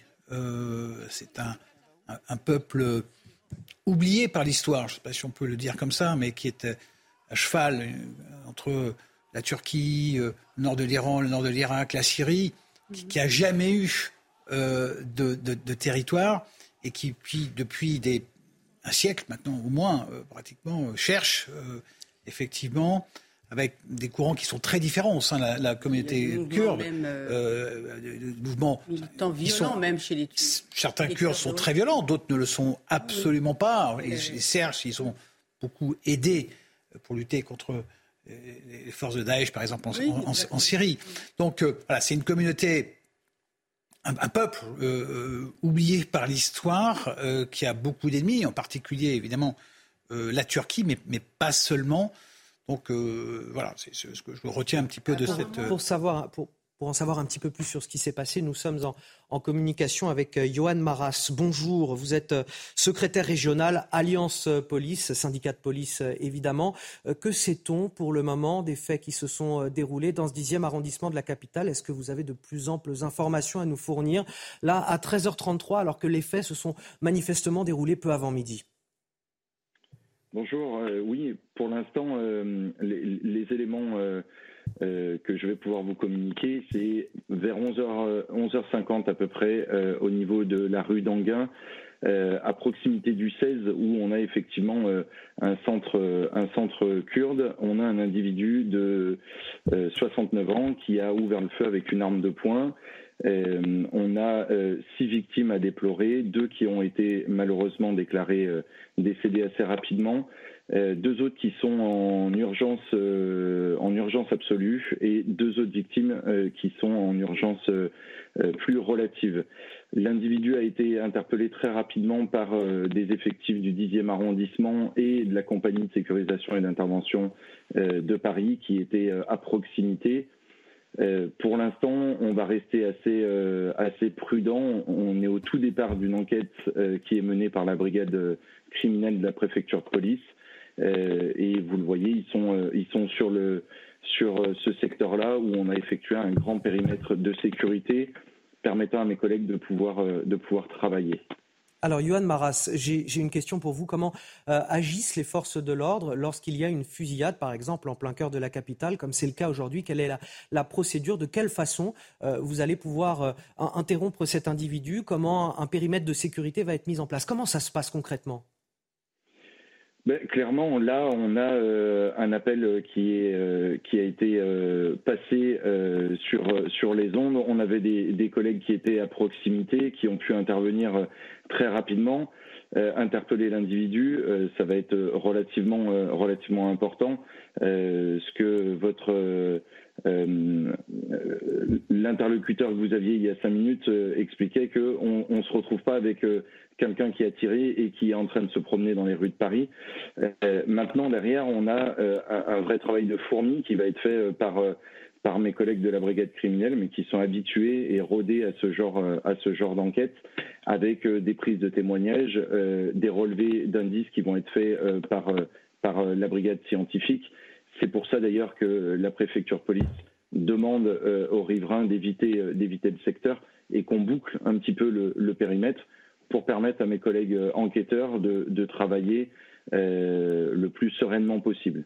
Et c'est pour ça qu'il est effectivement demandé aux riverains, aux habitants et à tous ceux qui traversent Paris de ne pas se rendre dans ce quartier pour ne pas empêcher le travail des enquêteurs. Je vous propose de regarder euh, ces images qui viennent de nous parvenir. Ce sont des images amateurs de l'arrestation du suspect tout à l'heure, donc peu avant midi, lorsque s'est produite cette fusillade dans Paris. Regardez.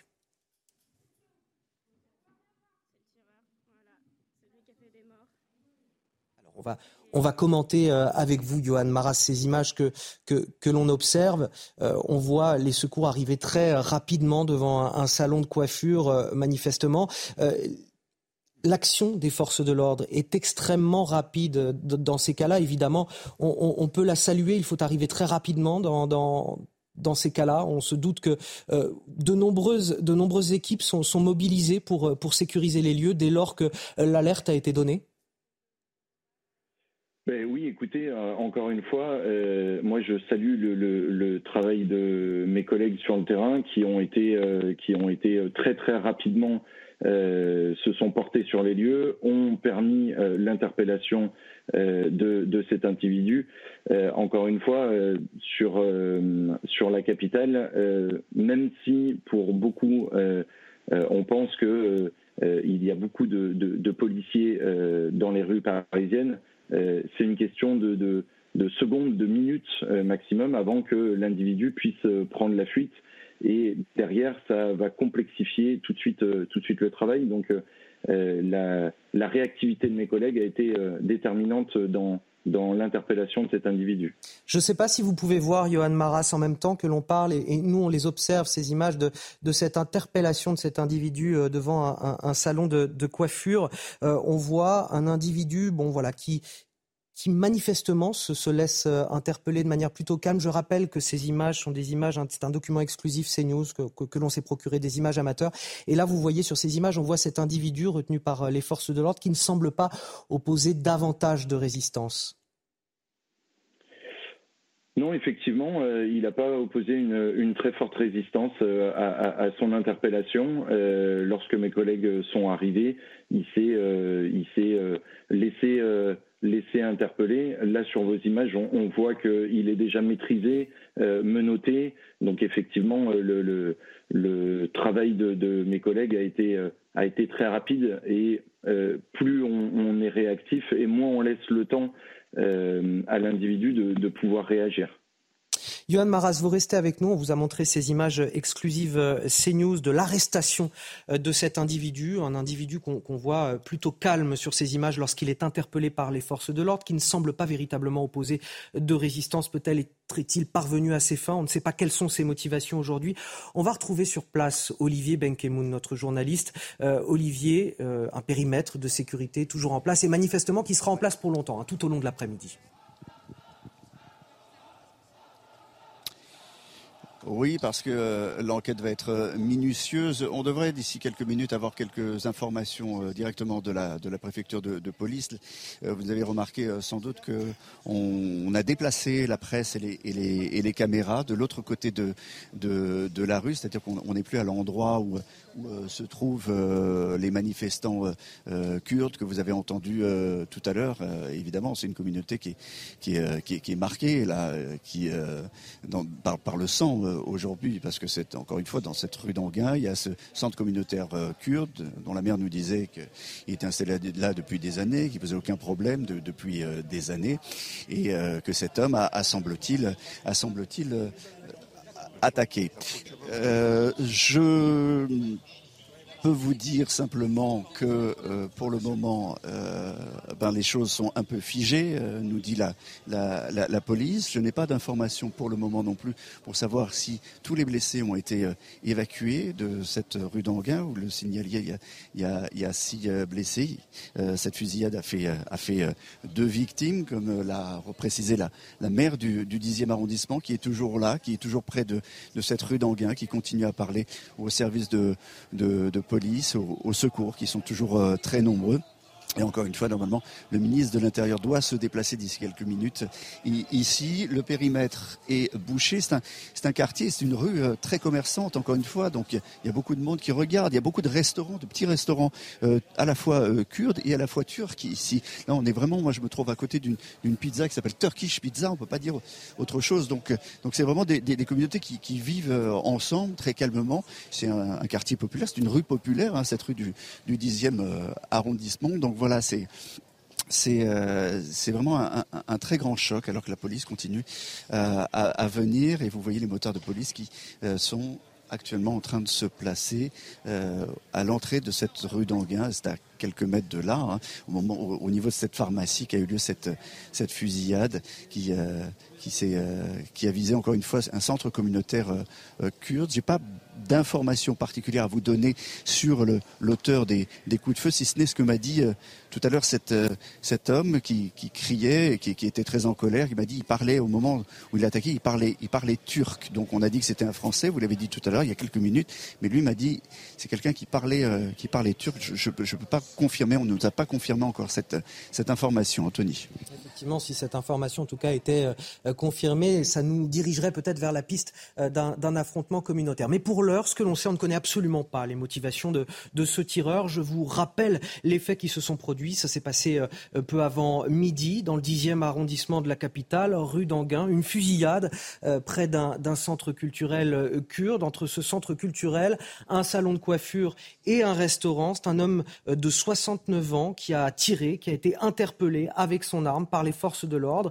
Il a été lui-même blessé lors de son interpellation. Il n'a, semble-t-il, pas opposé de résistance mais d'ores et déjà, il s'agit d'un drame puisqu'il y a eu euh, dans ce bilan provisoire, on le qualifie de provisoire pour le moment, deux morts et deux blessés graves. Voilà, en, état d'urgence absolue. Il y a encore deux blessés plus légers, donc deux morts et quatre blessés au total. Voilà ce qu'on peut dire des faits qui se sont euh, déroulés. Ce quartier, pour le moment, euh, La mairie, la maire du 10e arrondissement de la capitale appelle les habitants, les Parisiens, tous ceux qui traversent Paris à ne pas se rendre dans ce quartier puisqu'il faut laisser les enquêteurs, pour le moment, agir recueillir les, témoignages, les indices pour essayer de comprendre ce qui s'est passé. On sait qu'une cellule psychologique va être ouverte dans les prochaines heures à la mairie du 10e arrondissement de la capitale. Euh, dans cet arrondissement, dans ce quartier où, des communautés cohabitent, on vient de l'entendre avec euh, Olivier Benkemoun, une communauté turque, une communauté euh, kurde également. On n'a pas d'informations, en tout cas il n'y a pas de dispositif de sécurité. Il n'y avait pas de dispositif de sécurité auparavant dans ce quartier, pas de dispositif de sécurité particulier on en sait aussi un petit peu plus, et ça on l'a appris il y a quelques minutes, sur le profil de cet homme euh, de 69 euh, ans. C'est un homme de nationalité française. Euh, il est connu euh, pour deux tentatives d'homicide commises en 2016 et en décembre 2021. L'auteur présumé est inconnu des fichiers du renseignement territorial et de la direction générale de la sécurité intérieure. Le meurtrier est lui-même blessé en état d'urgence relative. Il a été conduit à l'hôpital. C'est ce que nous a expliqué tout à l'heure la maire du 10e arrondissement de la capitale, Alexandra Cordebar. On attend évidemment d'autres témoignages autour de la je voudrais vous faire réagir à tout ce qu'on entend depuis tout à l'heure. Euh, Najwa El Haïté. euh, bah, je rebondis sur les propos euh, d'Olivier Benkimoun, hein, qui euh, sur place nous dit que la communauté kurde se sent particulièrement visée. je rebondis là encore sur vos propos, hein, monsieur le député, quand vous dites que les Kurdes sont un peuple sans État bombardé par la Turquie et, et l'Iran. Donc ça, c'est une réalité. Et la euh, force est de constater que euh, des euh, conflits géopolitiques peuvent avoir aussi un impact sur notre territoire français. Je vous cite un exemple. Souvenez-vous, en 2020, les expéditions punitives pro-Erdogan contre les Arméniens en Isère et, et, dans le Rhône. Eh bien, vous voyez que là, vous avez des conflits géopolitiques qui peuvent être aussi euh, réglés, entre guillemets, entre les différentes euh, euh, communautés. Alors que je ne dis pas que c'est le cas là, dans cette actualité-là, mais vraisemblablement au regard des éléments dont on dispose dans, dans, cet instant-là, eh bien, on part plutôt vers un conflit intracommunautaire. Très bien. On va rejoindre euh, Johan Maras, qui est toujours euh, présent, qui nous écoute, secrétaire régional euh, Alliance Police. Johan Maras, on nous expliquait que le périmètre de sécurité allait probablement être en place tout au long de, l'après-midi. Concrètement, est-ce que vous pouvez nous expliquer ce qui se passe, puisque manifestement le, tireur, et on l'a vu sur les images exclusives que nous nous sommes procurées, le tireur a été interpellé plutôt calmement. Désormais, qu'est-ce qui se passe dans ce quartier? Que sont en train de faire les forces de l'ordre pour essayer de, comprendre les motivations et les, conséquences de cette, de cette fusillade alors le périmètre de sécurité, là pour le coup, il, va surtout servir à mes collègues enquêteurs de euh, pouvoir avancer euh, sereinement dans, leur enquête. On fige un petit peu la situation, on fige un petit peu les témoins euh, dans, dans, cette rue. ça va nous permettre de pouvoir recueillir les tracés indices par la police scientifique, mais également tous les témoignages qui vont être assez euh, assez importants euh, pour pouvoir reconstituer un petit peu euh, le, déroulé des faits. Donc le périmètre de sécurité, effectivement, il va rester quelques heures. On, nous annonce une, bonne partie de l'après-midi pour pouvoir permettre à mes collègues enquêteurs de la brigade criminelle de pouvoir, encore une fois, travailler sereinement, de pouvoir récolter tous les témoignages que l'on peut, peut avoir autour de ce lieu. Qu'est-ce qu'ils vont faire concrètement? Ce sont des, témoignages uniquement qu'ils vont, vont récolter sur, sur place? Peut-être des, éléments euh, euh, aussi, euh, des objets, des, douilles, s'il y, y avait à en récupérer? Alors quand je parlais de, prélèvement de tracés indices, effectivement, il peut y avoir, il peut y avoir les douilles, il peut y avoir des, des, vidéos de caméras surveillance, aussi bien d'établissements qui qui sont dans cette rue-là que euh, euh, du système PVPP euh, qui quadrille un petit peu les, rues de Paris. Et puis effectivement, vous le disiez tout à l'heure, c'est une rue qui est assez, commerçante, donc assez vivante, et on va avoir une multitude de témoins que mes collègues vont entendre. Oui, voilà. Ce qui est plutôt rassurant, c'est qu'effectivement, il y avait quand même euh, de nombreux témoins et qu'on va peut-être avoir rapidement un éclairage. En tout cas, les éléments d'enquête euh, qui sont euh, menés, voilà, c'est récolter des, témoignages, récolter des, indices matériels, des images de vidéosurveillance, voilà, questionner tout le quartier, figer ce quartier pour pouvoir récolter au plus vite des éléments qui vont nous permettre peut-être de connaître bon, exactement ce qui s'est passé, puis les motivations aussi de cet individu. On est avec Amaury Bucco du service police-justice de, de CNews. Amaury Bucco, euh, quelles informations vous avez en votre possession pour l'instant Alors donc, euh, on en sait un peu plus sur l'auteur, en tous les cas, de le principal suspect dans cette affaire, hein, qui a été interpellé avec l'arme. Donc, il est né en 1953, donc il aurait près de 70 ans. Il est né à Montreuil et il est de nationalité française.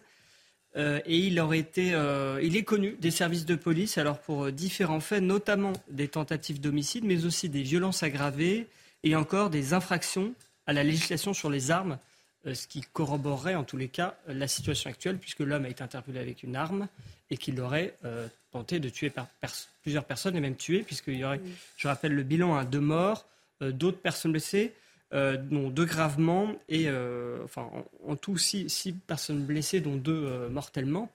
là, les, prochains, disons que les prochaines heures, ça va être justement de savoir quelles sont les séquelles de, cette, de ces tirs combien de personnes vont peut-être décéder à la suite de ces, de ces blessures. Oui, parce que le bilan est pour l'heure très provisoire, évidemment. Exactement. Et après, dans un second temps, de faire la lumière sur les motivations de, du suspect.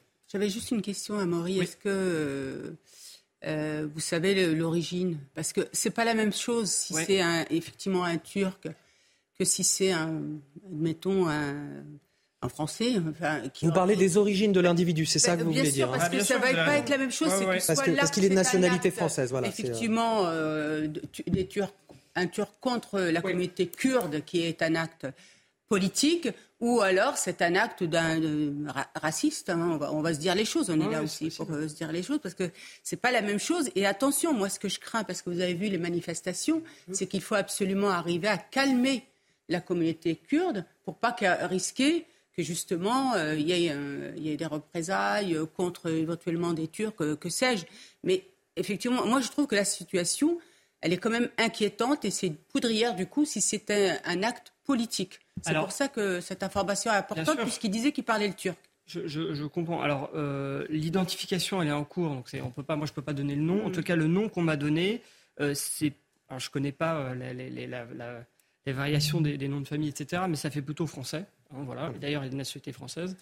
Euh, et le prénom, euh, le prénom est plutôt anglo-saxon français, oui. Mmh, d'accord, donc, on ça m'étonnerait que ça soit. On, sait en tout cas de, cet homme et des dernières dépêches qui nous parviennent, euh, c'est que il a déjà été connu donc pour des tentatives d'homicide commises, en tout cas en 2016 et en décembre 2021, et il est âgé de 62 ans. 69 ans, pardon, comme nous l'expliquait euh, Amaury euh, Bucco. Euh, on va suivre dans quelques instants une conférence de presse de la procureure de la République qui va certainement nous indiquer davantage d'éléments sur cette fusillade qui s'est donc produite au cœur de la capitale. Je le rappelle, rue d'Anguin. Est-ce que l'élément communautaire est à retenir? En tout cas, tout à l'heure, on entendait la colère des ressortissants de la communauté kurde. On écoute la procureure de la République qui est en train de s'exprimer. Les pompiers, premiers intervenants et le directeur euh, du SDPJ. Euh, mesdames, Messieurs, en l'état des éléments dont je dispose, puisque vous imaginez bien que l'enquête débute, voilà ce que je puis vous dire. À la suite des faits criminels qui se sont perpétrés en fin de matinée rue d'Anguin et jusqu'à l'angle du Faubourg Saint-Denis, la brigade criminelle a été saisie en tant que coordonnateur, puisque la saisine générale est celle du SDPJ. Euh, ce qu'il de la DRPJ pour être plus exact. Donc euh, cette saisine se fait sous les qualifications suivantes celle d'assassinat, de tentative d'assassinat, de violence volontaire avec armes et également euh, d'infraction à la législation sur les armes. En l'état actuel du bilan que l'on peut faire de victimes, je puis vous dire qu'il y a trois décédés, une personne en état d'urgence absolue, deux personnes en état d'urgence relative et le mis en cause qui a pu être interpellé est également euh, blessé, notamment au visage. Les investigations vont se poursuivre. Ce que je peux vous dire également, c'est que l'intéressé était déjà connu des services judiciaires puisqu'il avait deux antécédents, même si ces recherches d'antécédents se poursuivent et que je ne vous fais la communication que de ce que je sais à la suite de mon transport sur les lieux, qui seraient euh, des antécédents qui auraient eu lieu sur des faits en Seine-Saint-Denis, où il serait passé récemment en jugement, aurait été condamné, mais à la suite de la condamnation, un appel aurait été interjeté par le parquet, et un antécédent euh, lié à des faits qui se seraient passés du côté de Bercy à Paris, euh, ça concernerait des gens qui étaient installés euh, dans des tentes et l'intéressé euh, se serait attaqué à ces tentes. Il y a eu une ouverture d'information en fin d'année 2021 et l'intéressé venait récemment d'être remis en liberté. ce que je peux vous dire également, c'est que le procureur national financier, en tout cas ses services, se sont transportés sur les lieux, mais qu'en l'état, ils n'ont pas considéré, il n'y a aucun élément qui privilégierait la nécessité de leur saisine. Euh, quant aux motifs euh, racistes euh, des faits, eh bien, ces motifs vont évidemment faire partie des investigations qui viennent de débuter, encore une fois, avec un très grand déploiement d'effectifs de la part du service de la DRPJ. Voilà, c'est tout ce que je peux vous dire en l'état. Il est d'extrême droite? Madame, je, comme je vous l'ai dit, je fais ces déclarations. Je ne réponds en l'état de ces débuts d'enquête à aucune question. Euh, non, je viens juste de vous dire le contraire. C'est que, pardon. Euh, non, encore une fois, je ne réponds à aucune question. C'était des premiers éléments que je, je suis la procureure de la République de Paris.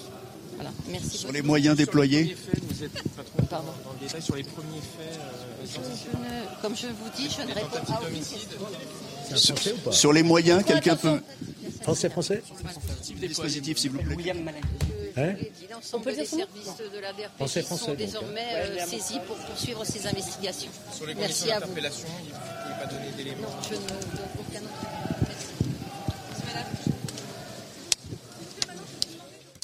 Bonjour à tous et bienvenue sur CNews. Si vous nous rejoignez, nous étions en direct de la conférence de presse de la procureure de Paris à la suite de cette fusillade en plein cœur de Paris, hein, dans le 18e, 10e pardon, arrondissement de Paris, un quartier qui est très animé, très populaire. Avec moi en plateau, Georges Fenech. Bonjour, bienvenue. À Maury Boucaud du service police-justice de CNews. Justement, la procureure de Paris vient de faire un point sur l'enquête. Est-ce que vous pouvez nous résumer ce qu'elle vient de dire?